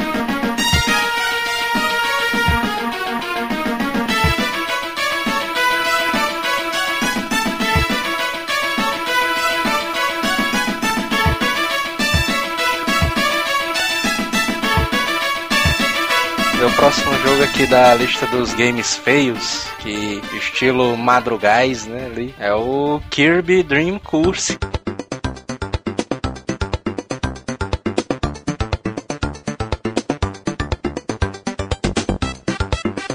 Cara, eu joguei demais esse jogo, cara. Eu também. Acho que tu é doido. Cara. Na, na época, mano, eu peguei esse cartucho aí, mano, e era horas e horas eu e meu tio, mano, a gente jogando esse jogo aí. Puta que pariu, mano, muito foda esse Mas eu, eu só tenho uma pergunta, cara. Por que, que você coloca Kirby em feios? Ah, O que, porque... que, você, Não, que, que te leva? É pai, viu, doido? Ah, O Kirby em si é pai que só uma porra, mano. Que isso? que isso? Eu Não, tô, eu tô contra o Neto. não, eu tenho a noção de que o Kirby Dreamland é um jogo foda, um jogozão fodão, velho. Ele sim entraria pra lista dos jogos massas. o Kirby Dream, Coo- Dream né? Aquele que é tipo um golfe, né? Uma coisa assim. É, tipo sinuca, bila, sei lá. Pois é, Eu- esse aí é um dos que salva a franquia.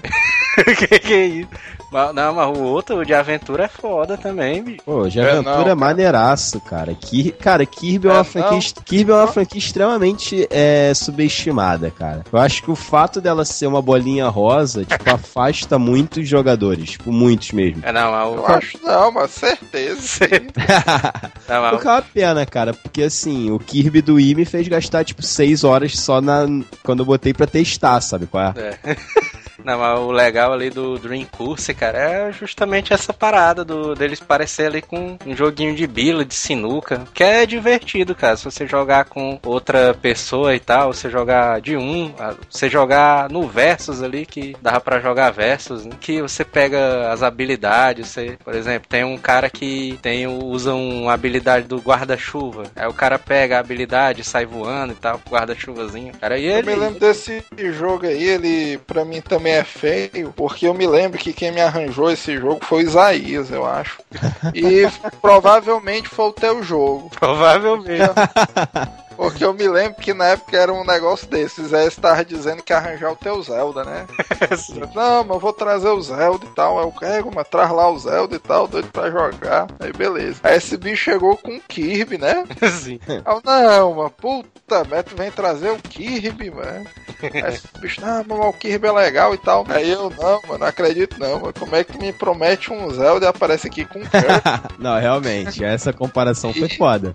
Aí, Eu não, ficaria vou chateado jogar também. Aí e tal. Daí Dá não uma sacada aí. Aí tu é doido, macho. Eu vi se eu passei o final de semana jogando numa boa e tal. É tipo tu, tu quer um Porsche, nego te dá um daqueles Fuscas bugre, assim. tipo, ah, é, é divertido. Tu mete ele na duna, ele pula e o caralho, mas É um 4x4, mas não é essas O legal dele, cara, é que a precisão, você tinha que ter uma certa precisão nesse jogo, cara, pra acertar. Porque, eu quero, porque era assim, né? Tinha um número de inimigos no mapa e o cara ia jogando ele, tipo, como se fosse uma bilazinha, né? Pra atingir os inimigos. Aí o último inimigo que ficava no mapa, ele virava um buracozinho, né? Pro cara entrar ali com o Kirby. E aí, mano, é, tu é doido, não era, não era fácil não esse jogo aí, mano. E ele, ele tinha um negócio, se eu não me engano, que era tipo um arquivamento, não era não? Que eu me lembro que o cara jogava várias vezes pra poder fazer uma fase mais perfeita e tal. É, o cara pegava três estrelas, né? Não sei o que. Ah, é o negocinho das estrelas e tal. e depois o pessoal diz que a Nintendo não é revolucionária, né? Pois é. Chupa a Xbox. quando se transformava nele, né, com a bolinha pra ele para atirar o Kirby, que o cara olhava ele de costa, né, e o cara botava ah, mais pra lá, mais pra cá, não sei o que, pra dar um efeitozinho nele, pra ele fazer a curva, fazer um monte de parada zona massa, mano. O meu próximo jogo dos feios, cara, é o. Não, não sei se vocês já jogaram ele, é o Ultima 7 The Black Gate.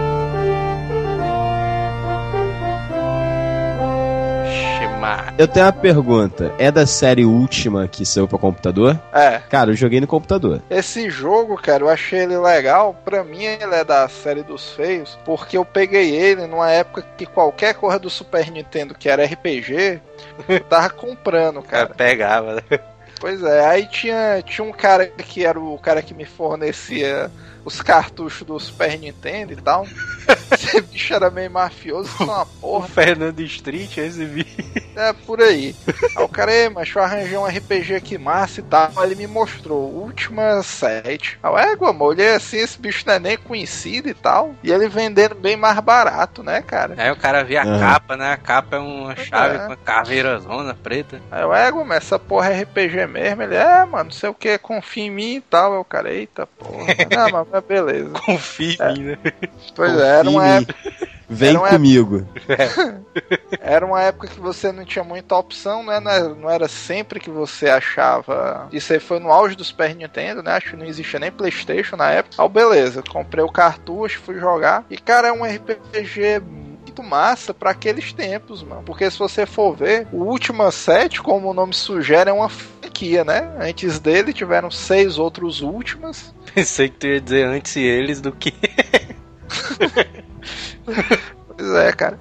E ele lembra muito um MMORPG. Apesar de ser é, é single player, ele você joga normal. Mas ele tem muitos elementos que você que tá jogando só falta ter outros jogadores interagindo. Parece o Tibia, mano. Lembra, ia- lembra muito Tibia. Eu ia dar uma zoada agora, cara. Falar que, que ele existe até hoje, né? O Tibia. Né? Do- Bicho todo da diagonalzona, boneca aqui. Pois é, cara, pronto, ele lembra muito Tibia, a jogabilidade é parecida, vamos dizer, ele tinha essa parada de loot aleatório. Você ficar nas cidades, você sair pra farmar, ele lembra muito Tibia porque qualquer putaria você morria e perdia tudo. Vixe, mano. Aí Cara, enganchava. Eu tenho, eu tenho um adendo a fazer, assim, mas eu tenho medo de, de ser mal interpretado. Tipo, ele é mais bonito do que o Tibia. É, Ah, certeza. Esteticamente. E assim, é, eu joguei Tibia por muito, muitos anos da minha vida. Eu não tenho nada de mal a falar do Tibia, assim. Só que, pô, o último é,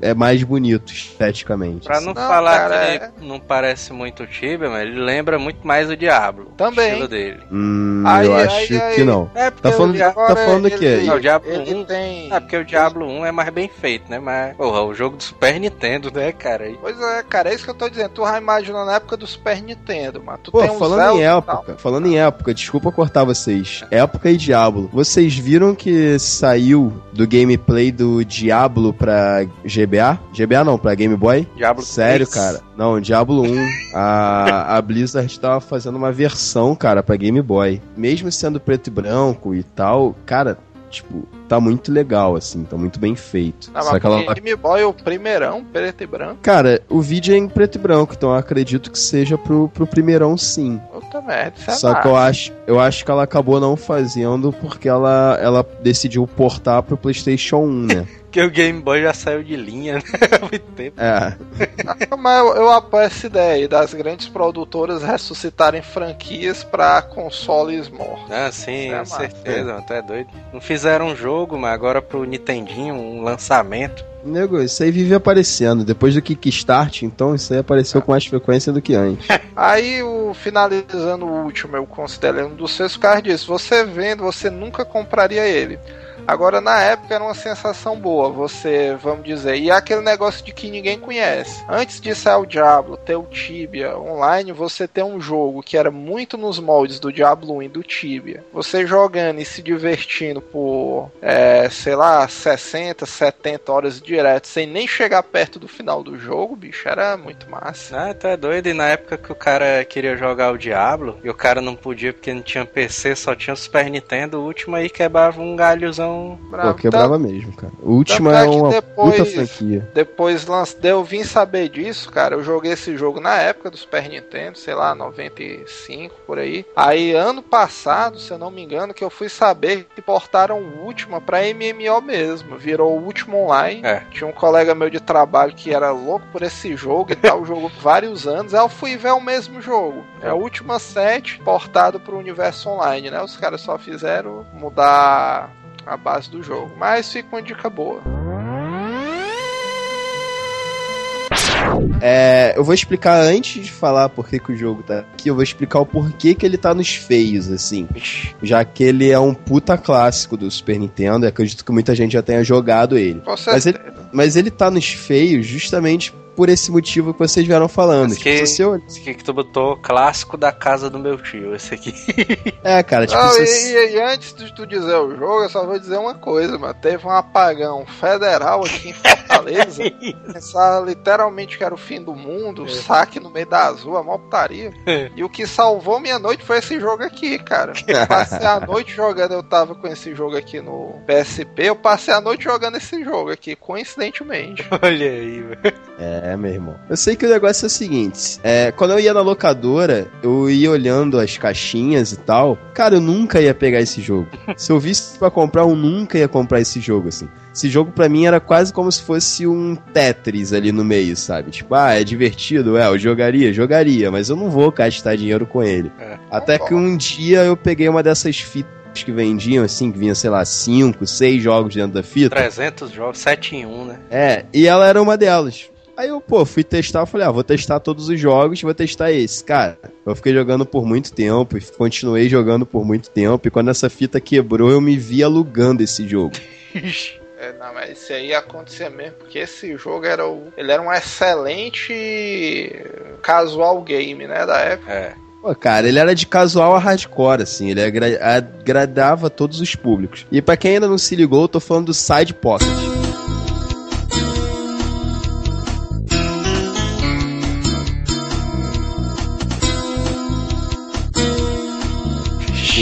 Simulador de bilhar do Super Nintendo, né? Milhanama, sinucão, sinucão. Sinucão nervoso.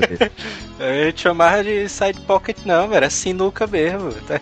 É, eu sinu- Sinuca, mano, jogo. Agora vamos lá, pontos altos do Side Pocket. Cara, ele era muito bonito graficamente. É, ele podia não ser, ah, sei lá, o jogo mais com o melhor gráfico do Super Nintendo, mas a direção de arte dele era absurda. É, Era a legal, era melhor- legal. trilha sonora dele, cara, é um absurdo, assim. Até hoje eu escuto a musiquinha de abertura que é sensacional. Ah, aquela ali do sai, aquela voz é mó paia, né? Ah, Mas não sai da mente, não, aquela fa- coisa. Sai, sai. pocket.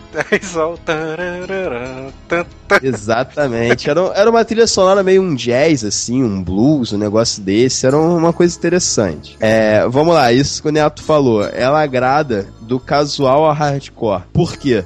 É muito fácil tu dar um play e começar uma partidinha de sinuca no easy, tu joga, joga bonitinho, faz teu ponto, beleza. Mas ela tinha uns modos de jogo que você fazia uns negócios tipo, ah, jogar a bola em curva, só Ah, pode matar a bola na tal, na tal caçapa e tal. Aí é pro profissional, né? Esse jogo aí. Pô, cara, isso era complicado demais, assim. Isso eram horas, tipo, do mesmo desafio, sabe? Pra você conseguir fazer, ir testando várias vezes e não dava e voltava de novo. Rui Chapéu, né? O cara.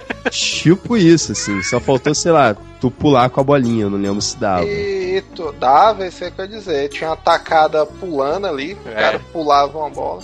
E esse jogo, cara, tinha um. Como é que se diz? Tinha um potencial de versus, mano, muito grande, mano. É, né, massa. Eu me lembro que no auge desse jogo, mano, eu acho que eu já cheguei a jogar umas 3 horas direto desse jogo, eu contra o Sr. Pinóquio, mano. É Cara, doido, era muito massa. Ele era muito a ideia do tô com meu amigo num bar, cara. Não tem como, assim. Sim. É. É o que eu Mesmo- achava. o que eu achava Mesmo com massa. uma criança de 10 anos. O que eu achava massa. É exatamente, justamente isso aí. O que eu achava massa desse jogo, mano. É porque, É porque tu era novo, né? Não podia beber, aí tu ficava em casa, né? Jogando isso aí. Não, mano, no, no trabalho do meu tio, mano, esse bicho tinha uma sinuca. Aí, não, tu não pode jogar porque é jogo de adulto, isso aí, não sei o quê. Égua, mano, eu quero crescer pra mim jogar sinuca, não sei o quê. Ficava nessa. Aí chegou o Side Pocket e resolveu tua vida. Aí eu vi na casa do meu outro tio, aí side pocket, aí. É, jogar sinuca, porra, não sei o quê. o cara puto, né? Agora tu sabe qual era o ponto fraco do Side Pocket, mano? Hum. Era a tela de password, mano. É, Como é mano. que a negada inventou uma porra daquela, mano? Tu É, é. ia chegar aí, assim. É, Puta Z... que pariu, mano. Tanta coisa legal que o jogo tem, mas os caras, não, mas vamos foder aqui o password, mano. Porque se Pô. o cara estiver jogando assim do nada, ele não tiver um caderno, uma caneta e 15 minutos, ele aí não vai conseguir voltar a jogar. Cara, eu sempre tive implicância com o Password, né? Porque, tipo, eu nunca conseguia voltar pro meu jogo. Tipo, sempre dava ruim. Ah, os do futebol ali nunca dava certo, né, bicho? Então, tipo, quando eu via que tinha password, eu ignorava. Eu Falei, ah, beleza, ou zero de uma vez ou eu não zero essa porra. É, mas agora eu não me lembro de ter finalizado esse jogo, não, mano. O jogo era difícil, mano. Ainda. Cara, o jogo era complicadíssimo, cara. Tinha só era fácil se você botava lá, tipo, jogar agora. Não, porque assim, no... entre uma fase e outra, tinha aquelas fases que eram desafio, que o cara Uhum. botava Era do copinho, né? Ficava É. uns copinhos em cima da mesa e É, tal. mano, acho que tem uns que é. Acho que é impossível, mano. Tem um que é uma barreira zona de nada, copo, mano, mano. assim. Agora, o, o foda dele era isso, é porque tinha algumas jogadas de bola que você tinha que saber exatamente aonde você tinha que bater a bola e a força, né? É. É, Aí mas- é. Né, tinha uma parada do cara fazer curva e fazer aquele negócio da bola voltar também, né? Cara, eu sei que até a física desse jogo é muito bem feita, assim, cara. É, é, Feita mesmo. tipo, não tem nada a reclamar. A única coisa que ele tá no feio e não no meu massa é por isso. Tipo, ele não é um jogo, digamos assim, vendável pra todo mundo, sabe? Eu mesmo não compraria se eu não conhecesse.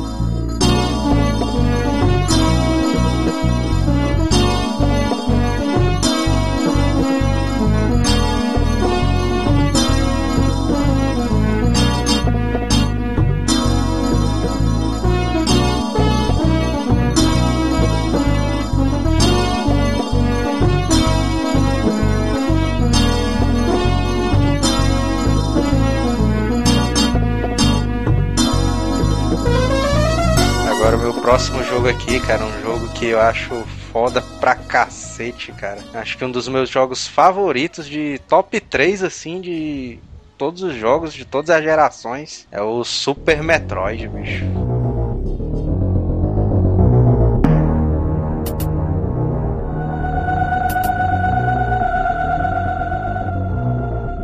Não sou muito fã da série Metroid, não. Que isso, cara? Mas assim, é, nada contra. Eu, eu entendo as qualidades técnicas da série, mas eu mesmo não sou, não sou muito chegado. Acho que foi porque eu nunca joguei muito quando pequeno.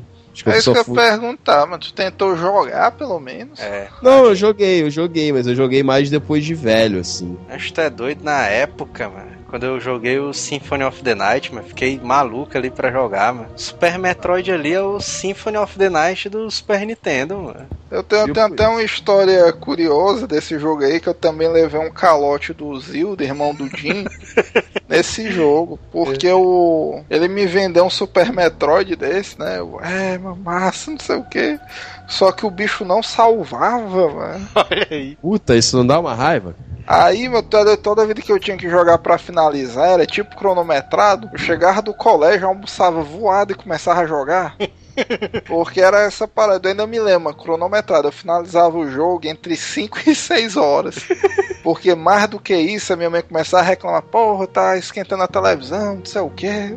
Então o cara deixava a fita lá e botava um pano no videogame. É, mano.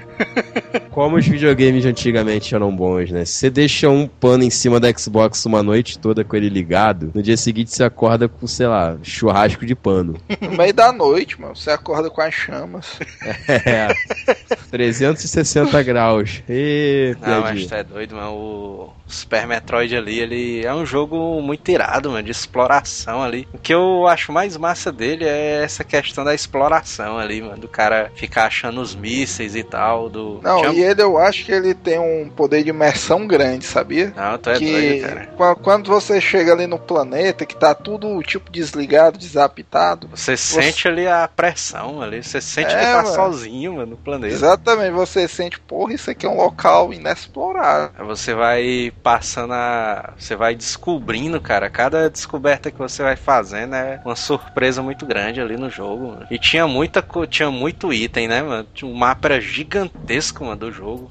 Tinha, tinha item secreto, passagem secreta. Esse gênero de jogo, que é exploração, 2D, não sei o que, que é do Metroid, do Castlevania, ele gerou esse novo gênero, que é o Metroidvania, que é nesse estilo aí, de mapa, exploração, estilo Metroid e Symphony of the Night. É porque o cara, o cara não dizer tipo Metroid Castlevania, né? O É, cara. Metroidvania. o Darksiders 1 e 2, cara, ele é um estilo Metroidvania ali. Ele é bem. Mas aí eu já não concordo. É. Porque pra mim Metroidvania tem que ser 100% 2D de lado. Sempre que eu busco, procuro algum jogo no estilo Metroidvania, cara, não, não dá outra. Eu me vicio no jogo. Mas Cara, então estilo jogue, jogue Dead Light, assim. É É, Cara- RPGzão africano, né? Lambita, né? Um Metroid, um Castlevania com zumbis, assim. Não, eu já, eu já zerei, mano, todas as versões do Metroid, mano. O Super Metroid, os Metroid do GBA, finalizei tudo. Só não finalizei mesmo do, os do Wii ali, o Metroid Prime, não sei o que. E o do GameCube. GameCube também não. Eu, eu acho que é o Metroid Prime, o do GameCube. É Cara- o Zero, dá não? Do... Não, o Metroid Zero, ele é o do Game, do Game Boy Advance, que é o Zero Missions. Que é uma versão do Metroid 1, sendo que reformulada, né? É muito massa esse jogo. Toda, toda a franquia do Metroid eu acho muito massa, cara. Não tem como eu pegar um Metroid, cara, começar e não, não ir até o fim, cara. Se eu começar o Metroid, pronto, se eu terminar a gravação, se eu começar a jogar o Metroid, eu tenho que ir até o fim. Isso é preocupante, viu? pois é, jogos com mensagens subliminares.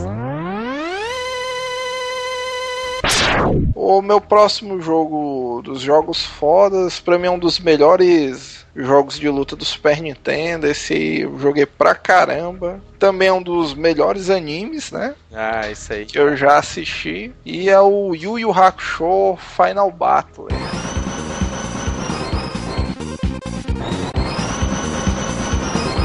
Mas tu é doido, esse jogo aí só não tá na minha lista porque não botou aí, velho. Porque, Tu é porra, doido. mas tu é doido, é muito massa, é um jogo de luta, bicho. E ele tem um sistema de combos, mano, muito parecido ali com o Guilty Gear, né, também. É, muito foda. O Yu Hakusho na época já, o anime, já fazia muito sucesso, né? É, o fato curioso que eu tenho desse jogo é que tu sabe que ele chegou por aqui, o Yu Hakusho, antes do anime do Yu Hakusho, né? Foi, chegou no Eu tô ligado, eu já tinha jogado antes de eu ver o, o anime. Inclusive, mano, na locadora que eu jogava, esse bicho era conhecido como o Art of Fighter Final.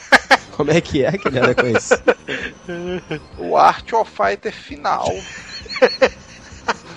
Nada a ver, né? É, é, porque eu não sei, achei porque ele era um jogo de luta tão bom quanto Art of Fighter, né? Os caras, não, mano.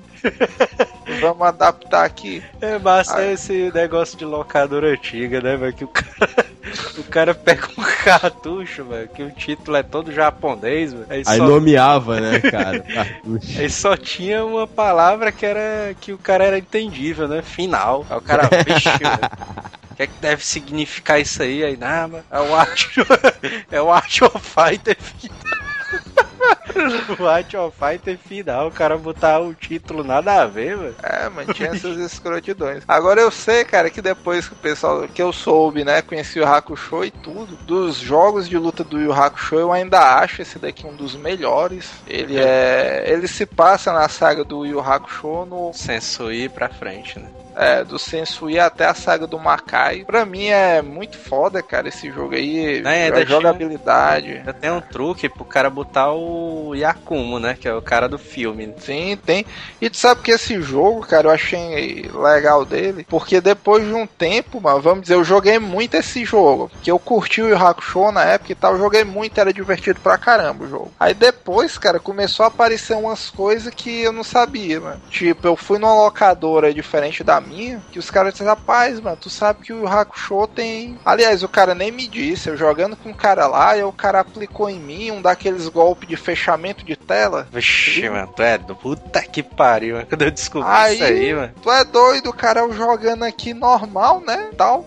Aí o cara do nada faz um fechamento de tela. Meu irmão, que parada é essa aí, mano? Me conta como é isso aí. Aí o fechamento de tela, isso é inovador pros jogos de anime de hoje, né? É, o cara tá jogando aqui, né, e tal, aí tu tá perto de matar o teu adversário, o cara deixava tonto, né, o adversário. Sim. E como é que se diz? O fechamento de tela era em anime, cara. Não, o cara enchia a barra, ia fazer especial e fechava a tela ali. É, tinha só um macete que no Yu Hakusho Final Battle, é, tinha, tinha um golpe lá especial que deixava o cara tonto, né? Era, o, ainda me lembra, o Melô pra trás, frentes X, eu acho.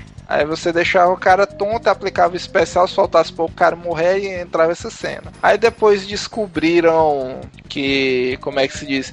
Tinha como você, por exemplo, escolher o Yusuke normal e fazer o especial para ele virar o Yusuke versão Ryzen. Ah, isso aí é, é muito irado, cara. As transformações. também, aí. depois que eu descobri que tinha como o Rie incorporar o dragão negro para dar mais porrada. Esse ainda é, me lembra, até, mas eu joguei tanto véio, esse jogo aí que eu ainda me lembro os comandos. O Yusuke, mano, pra ele ficar com cabelão, era o melô pra trás, melô pra frente e ah, ele virava. Que é melô, cara? Meia lua é. Ah, meia lua. Meia lua. Eu escutei melô. melô, porra de melô. Melô é foda. O do Riei era ah, melô pra frente, melô pra trás, melô pra frente, X. Ele soltava o dragão pra cima e incorporava o dragão. Tu é doido, cara. Esse jogo tinha muito desses lances. Eu, sem dúvida, pra quem curte o Hakusho, se duvidar, ele pode ser interessante até do mais interessante a jogabilidade do que esses de PS2, né? Não, muito mais, mas tu é doido. Cara, eu ainda não vi nenhum. Tem Hakusho pra PS2? Eu não Tem, vi ainda. Só três. Tem. Só três? Tem, mas não é bom, não. Era isso que eu ia perguntar, não é bom não, né? Porque É, aparece. é- Agora, uma curiosidade, mas que eu também achei sacanagem desse bicho aí foi porque a primeira vez que eu peguei ele pra jogar, né? Eu aluguei lá no César, né? Aí o cara puto, né? Porque eu aluguei o jogo e tal. Nessa época aí, mas alugou eu que tava jogando, né? Aí tava jogando eu, o Marquinho e o Senhor Pinóquio, né? Aí a gente olhava a capa de trás do jogo, mas e era a cena do Yusuke soltando o especial do Leigan. É. Aí o Leiganzão a tela todinha, né? Aí a gente jogando, soltava só aquele Leigan pequeno. É isso, mano. Filho da puta bota o Leigan aqui gigante, e quando o cara vai jogar é desse tamanho, mano. Aí é, depois que o cara descobriu que era o especial, né? Do Super Leigan e é. tal. Né, esse jogo tinha umas paradas assim, mano, que era estilo Guilty Gear mesmo. Se o cara conhecesse o jogo bem, o cara não deixava nem um boneco cair no chão, mano. É, cara, esse, esse daí dava pro cara tirar uns versos muito massa, mano. Eu lembro que o meu primo, ele não sabia uma malaca do cara dar a giratória no ar, que é pro cara sair do pancho infinita ali. Ah, é, mas ainda tinha essa, né? Que o cara ficava levantando, levantando, levantando e o cara não caía, mano. Aí pro cara dar uma giradazinha no ar pra ele cair em pé, o cara fazia frente e trás no ar, aí ele dava a girada e caía em pé. Ele não sabia ficar direto no punchzão. O cara apelando descaradamente, né? que ele deve estar tá chutando agora, deve estar tá muito puto, né? É, eu fiquei na dúvida qual colocar, aí eu não sabia. Eu coloquei os três, eu coloquei a série inteira. Don't Call Country.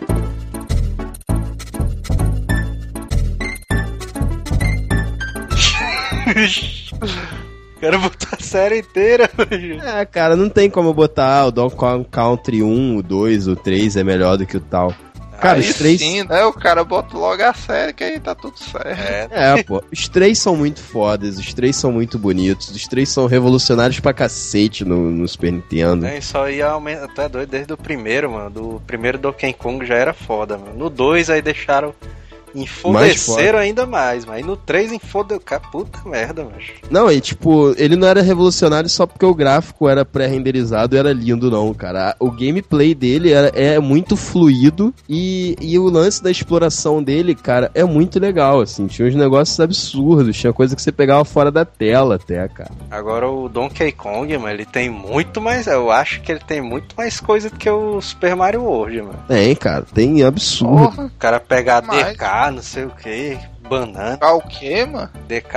Ah. Aqueles DKzão dourado, aquelas medalhas onda também. Tem, mano, tem o negócio dos mascotes, é. Pô, os é. mascotes é. são legaisões, cara. Porra, o rinoceronte é muito foda. O peixe-espada também. É, o peixe-espada. O peixe-espada é, é legal. O peixe-espada é meio roubado, mas ele é legal. a Ema. Já é. Amazonas é no esse né? Essa eu... é massa. Aí é mais legal, eu não gostava do sapo, odiava o sapo. ah, só pulava, fazia nada. É, mas agora é uma putaria do Donkey Kong 1. Era essa putaria do cara descobrir ali os barris secretos, né? Cara, tinha muito, passagem, cara. né? Não, mas tinha muito. Os caras faziam uma sacanagem, mano. O cara botava um buraco, assim, aí, ah, cai aí que tem um barril. O cara caía é. e morria, não sei o que. Já bem, baitou. Diz que tinha um barril, aí, não, não sei o que ok. O cara, bicho, mas quando eu joguei tinha. é. Pois é. Ah, tinha okay. muito. Em termos de, diverti, de diversão e entretenimento, mano, tu é doido, Donkey Kong é um jogão. Ah, ele tinha muita passagem secreta, mano. Tu é doido, era demais, mano. Cara, foi como eu falei, cara. Tinha coisa que tu pegava fora da tela, assim. Eu achava massa também era essas fasezinhas bônus, né, mano? Do Donkey Kong 1. Quando começava aquela musiquinha começava a música toda fuleirazona, né? tinha que pegar ali o, as estrelinhas, né? Era muito massa. Não, aí massa era na, na fase dos barris, né? Que ficava pra você pegar um daqueles troféuzinho pra ir pra fase bônus. Que quando o cara acertava era uma músicazinha toda alegre, né? Aí quando o cara errava, era tipo aquela música estilo Chapolin, mano. Mesmo o cara e o Kong lá, puta, não, porra. Não, e, o... e a música também é muito bem feita, né, Ah, cara? tudo no jogo é foda, mano. Tudo no Donkey Kong é muito foda. Donkey Cara, Kong é foda, eu não sei porque foi que ele caiu tanto no 64, né, mano? Eu acho É, o do que... 64 eu não cheguei a jogar, eu não posso dizer porque eu não tive 64 na época, né, cara? Eu fui de PlayStation 1. Mas o novo do Wii tá maravilhoso, cara. Eu acho que é porque surgiu a época do Banjo Kazooie, aquele o Crash também no PS1. Acho que foi porque ao, o ser humano em si ele se desapegou a essas coisas, sabia? Macacos, né? E depois veio É, Ninguém eu- mais gosta de macaco. O pessoal hoje em dia dá valor só ao negócio de o cara ser um traficantezão muito louco e espancando prostitutas. Maldito GTA. Putaria. Não, mas tem uma versão do Game Boy Advanced, ou é o DS, não, não lembro direito. Mas é uma que ele fica tipo girando nos bichinhos de. Nas bolinhas. Eu não lembro muito bem qual é, mas ele fica girando, aí o cara tem que sair pulando com o Donkey Kong. Esse eu não lembro. Eu sei que os de, os de GameCube são bem divertidos também. Você joga com os bongos. Agora. a minha pergunta, já que tu botou a série inteira. Dentre um, dois e E pode, Arnaldo. Né? Cara, assim, É, já que tu botou a série inteira, qual é o teu preferido? Um, dois ou três? Ah, Vixe, cara, aí eu, fudeu. eu não sei. Aí fudeu mesmo. Porque assim, quando eu botei a série toda, eu coloquei, tipo, de todos os consoles, né? Mas como a gente tá falando só de Super Nintendo, É. eu acho que eu fico com dois, cara. E tu, eu, Neto? ficaria, eu ficaria com um, porque pra mim é o que marca mais. Aquela abertura ali do Uma, com o macacozinho da vitrola. Aí chega o Kongzão escrotizando tudo. mano, com- Batendo o- na cabeça do velho. né? É, mano, o microsystem dele lá e tal, e tá, tá, tá, tá, tá, um rapzão loucura ali, mano. Tu é doido, aqui dali passa o estilo do jogo, mano. Tu já sabe o que vem pela frente, né? É, mas tu já olha assim, não, mas se meu pai não comprar essa bicha aí, eu derrubo ele da rede. Eu acho que o 2 ali é, é também o meu preferido. O 2 ali é muito irado. o dois é um jogaço. né? Vocês estão dizendo dois só porque entra aquela macaca. É Quem não gosta de macaca, né?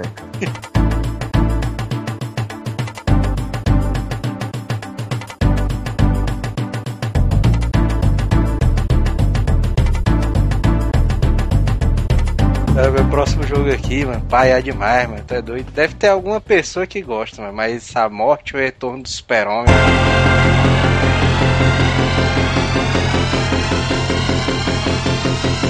É muito paia, mano, Super Nintendo. O jogo é pai mesmo, viu? Deus me livre. Puta que pariu. Ele é Cara. pai, mal projetado. Puta Eu merda. vou, eu vou fazer a pergunta. Tem algum jogo bom do Superman pra qualquer console? É do Atari, mano, tu é doido, é um quadradozão vermelho. É, não, eu mano. falei bom. Se eu não me engano, tem um do 64. Do 64 é massa mesmo. Mas agora massa do de parede. Puta que pariu. Mas até doido, agora o e agora sim, esse daí foi feito pela Blizzard. Foi feito pela Blizzard, sim, esse daí. Inclusive, os gráficos dele, mano, eles parecem muito com o Blackthorn, mano. Não lembra, não? Não, não os Nem gráficos... de longe, mas esse jogo aí é. Uma afronta, né? Esse jogo aí. É, mano, tá esse jogo, macho, é um beat'em up qualquer, mano. Botaram uma skin do Super-Homem lá. Aí vai lá, o cara morre muito facilmente. Acho eu te dizer, mano, que na... É. Ô, Joel, É. a Blizzard teve uma participação. Ah, mas fizeram esses baitola.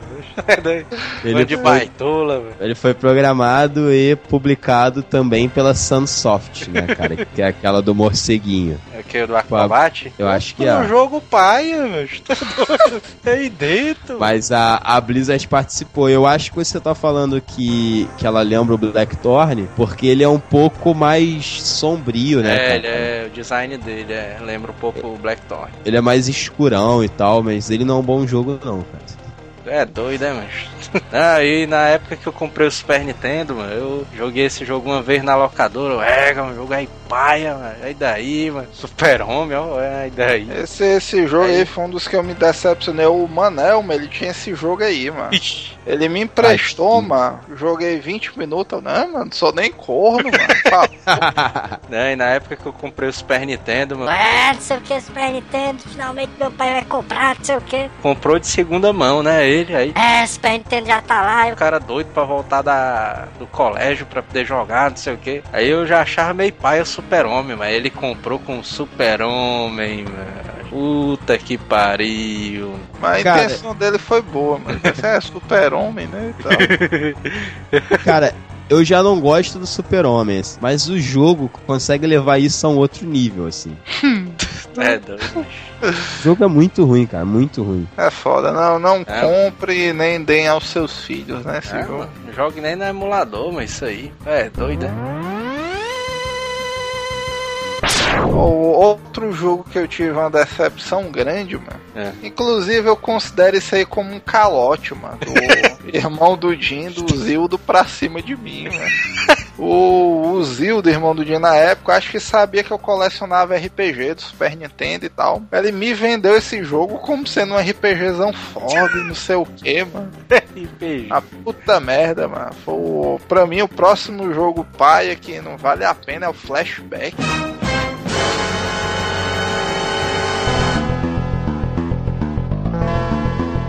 Que isso, cara. Cara, agora o negócio vai ficar nervoso. Você falou que o Flashback é um jogo paia só porque ele não era um RPG, né? Me diz isso, Não, por porque favor. ele é um jogo paia, mano. Que já, isso, cara. me, já me venderam jogos que não era RPG, mas que. Ó, o, o Flashback ele engana. Ele começa com um CGzão muito louco pro Super Nintendo. Não é o, o a, cara mesma, pensa, ah, não é a mesma desenvolvedora do Out of This World, não? Do sei lá, mano. É. Não, acho que não é desenvolvedora, mas eu acho que é o mesmo cara que fez. Ah. Se for esse bicho deveria ser preso, mano. Porque esse jogo aí Meu Deus. Para com isso, né? Flashback é um jogo lindo, cara. não é, mano. É, cara. Não, ele pode ser muito bem visível e tal, pode ter um sistema de CG inovador, porque eu só vi a do começo. Mas em termos de jogo, meu jogo é puta, velho. É o tipo de jogo que você fica desanimado, mano, pra jogar, mano. O personagem muito facilmente morre por qualquer besteira. Você não entende o sentido de você estar naquela dimensão loucura. Tem os reptilianos, mano, no meio, mano. O que eu acho que faria eu jogar esse jogo é porque ele parece muito o Blackthorn e o Prince of Persia. Mas que tá, mas ele é um jogo que engana, mano. Se você É. for jogar, Não sei, Cara, agora eu não. joguei ele algumas vezes, eu joguei ele, Ele- algumas vezes e eu acho a jogabilidade dele um pouco complicada. Não é Cara, fácil de se jogar não, o flashback. O flashback, ele é como se fosse o Prince of Persia, Super mais realista. Mais É. realista. Então, ah, assim, mas tu, quer- tu é doido, é, mano? O mais realista que Prince of Persia? muito mais, É. A movimentação dele é um pouco mais trabalhada que o Prince of Tu Persia. leva uma espadada, tu morre, mano, no Prince of Persia. velho. esse aí, mano, se É, tu der cara. uma topada, tu fica mancando, mano. É uma merda.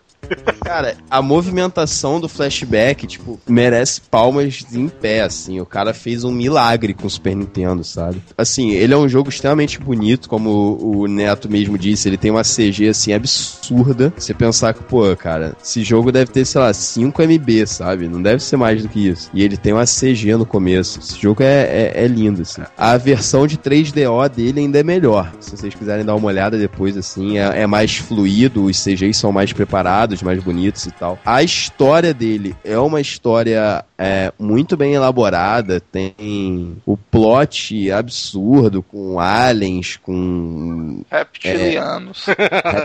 reptiliano, com amnésia e tal. É uma coisa, cara, sinceramente, eu recomendo, assim. É um jogo, é um jogaço e eu tô sinceramente triste com o Neto, assim. Não recomendo esse jogo aí, não.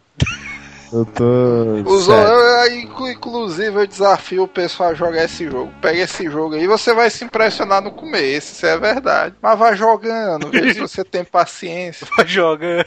É. Putaria. Cara, isso não é nem mais um jogo, assim. Flashback já é uma obra de arte pra mim. Perdão. Ó, Pode ser, mas se você for ver o gameplay, mas é o que eu tô dizendo. Os ouvintes jogam e dão uma opinião Vinícius ou opinião Neto. Pra mim, Então, agora é meu próximo jogo, né, cara? Ixi, agora É. o PC vai ficar puto agora, o PC. agora é, pois é, se você tivesse aqui, ele ia te bater. Cara, não tem como, assim. O jogo que eu vou falar agora, ele é muito ruim, assim, muito ruim. Mas, tio, pensa num jogo ruim. Multiplica por dois, assim. Esse jogo é muito ruim. Eu tô falando do Super Godzilla pra Super que é isso, cara?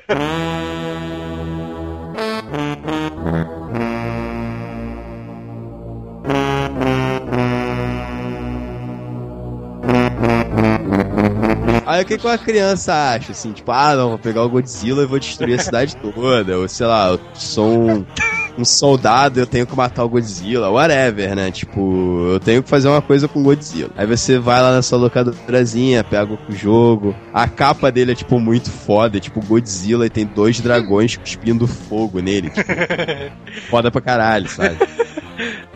Aí beleza. Aí tu bota no teu Super Nintendo e vai jogar. Eu vou te descrever o que acontece quando você dá new game no jogo. A tela fica dividida em duas. Aí da metade de cima da tela aparece um CGzinho do Godzilla. Tá? Aí até, até aí tá mal. É, É. só massa, né? Só massa, só massa. Aí, é, só massa. Aí da tela pra baixo aparece um mapinha com um ponto azul e algumas informações do lado, né? Tipo energia, vida, essas coisas. Beleza. Uma pinha, ó. É, Algumas informações. agora vamos lá. Você que acha que controla o Godzilla, você tá extremamente enganado, tá? Você controla um ponto azul no mapa. ok? É, e esse ponto azul no mapa é simulado pela CG do Godzilla. Então o que, que é isso? Se você bota o, o seu ponto azul pro lado direito, a CG começa a mostrar o Godzilla meio que andando pro lado direito. Mas assim, isso não é legal. Não acho que isso é legal. Assim, o Godzilla vai andar eternamente se você deixar o controle parado, sabe? É. Se aí no mapa vai aparecendo aleatoriamente assim, é, tanques, aviões e blá blá blá. Se algum tanque, se você estiver perto de algum tanque, tipo, ele começa a te atacar e você começa a perder vida. Justo. É. E assim, no mapa tem, tem os desenhos dos prédios, que tipo, você tem que passar por cima pra destruir. Isso vai te dando pontos. Mas tu quer sobreviver a um tiro de tanque, mano. Não, mas calma aí, é só isso que você Até faz. agora eu tô achando o jogo muito justo. mano. É, só que beleza, se você, tipo, fosse destruir o prédio e, porra, tu passasse em cima do prédio, destruísse, tivesse que fugir do tanque, seria perfeito. Mas não não, é isso não? não, cara, você tem que controlar um boneco, um pontinho azul do lado de baixo do mapa enquanto você vê um vídeo do Godzilla em cima, sabe? Total aleatório, assim. Pra você ter noção, o mapa lembra o campo minado do Windows. Eu tô vendo aqui, mano. O jogo velho loucura, velho.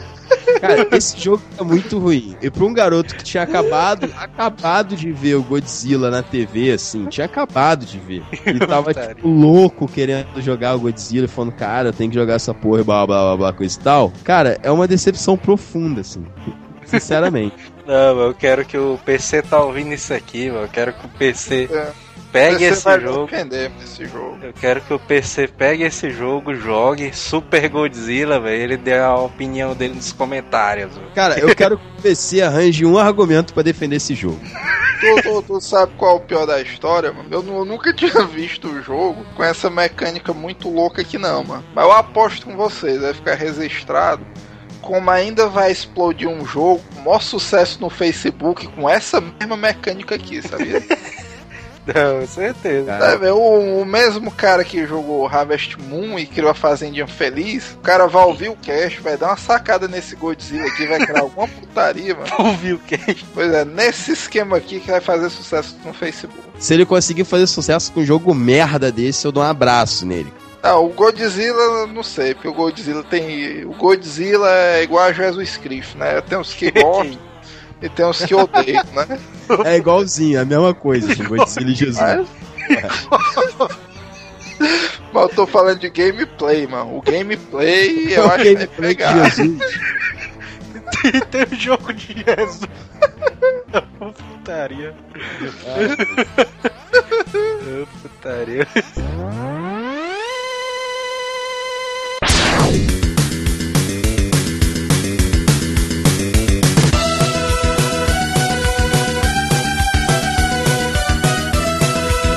Galera, o Azila Cash ficou gigantesco. A gente inventa de falar de Super Nintendo, começa a se empolgar e dá nisso aí. Então a gente vai dividir o episódio em dois. Próximo Azila Cash, o 88, vai ser a continuação desse episódio: o Massa, o Feio e o Paia do Super Nintendo, junto com a Azila Cash 89. Então, próxima semana vocês vão ter dois Azila Cast, rapaz. Beleza? Fui!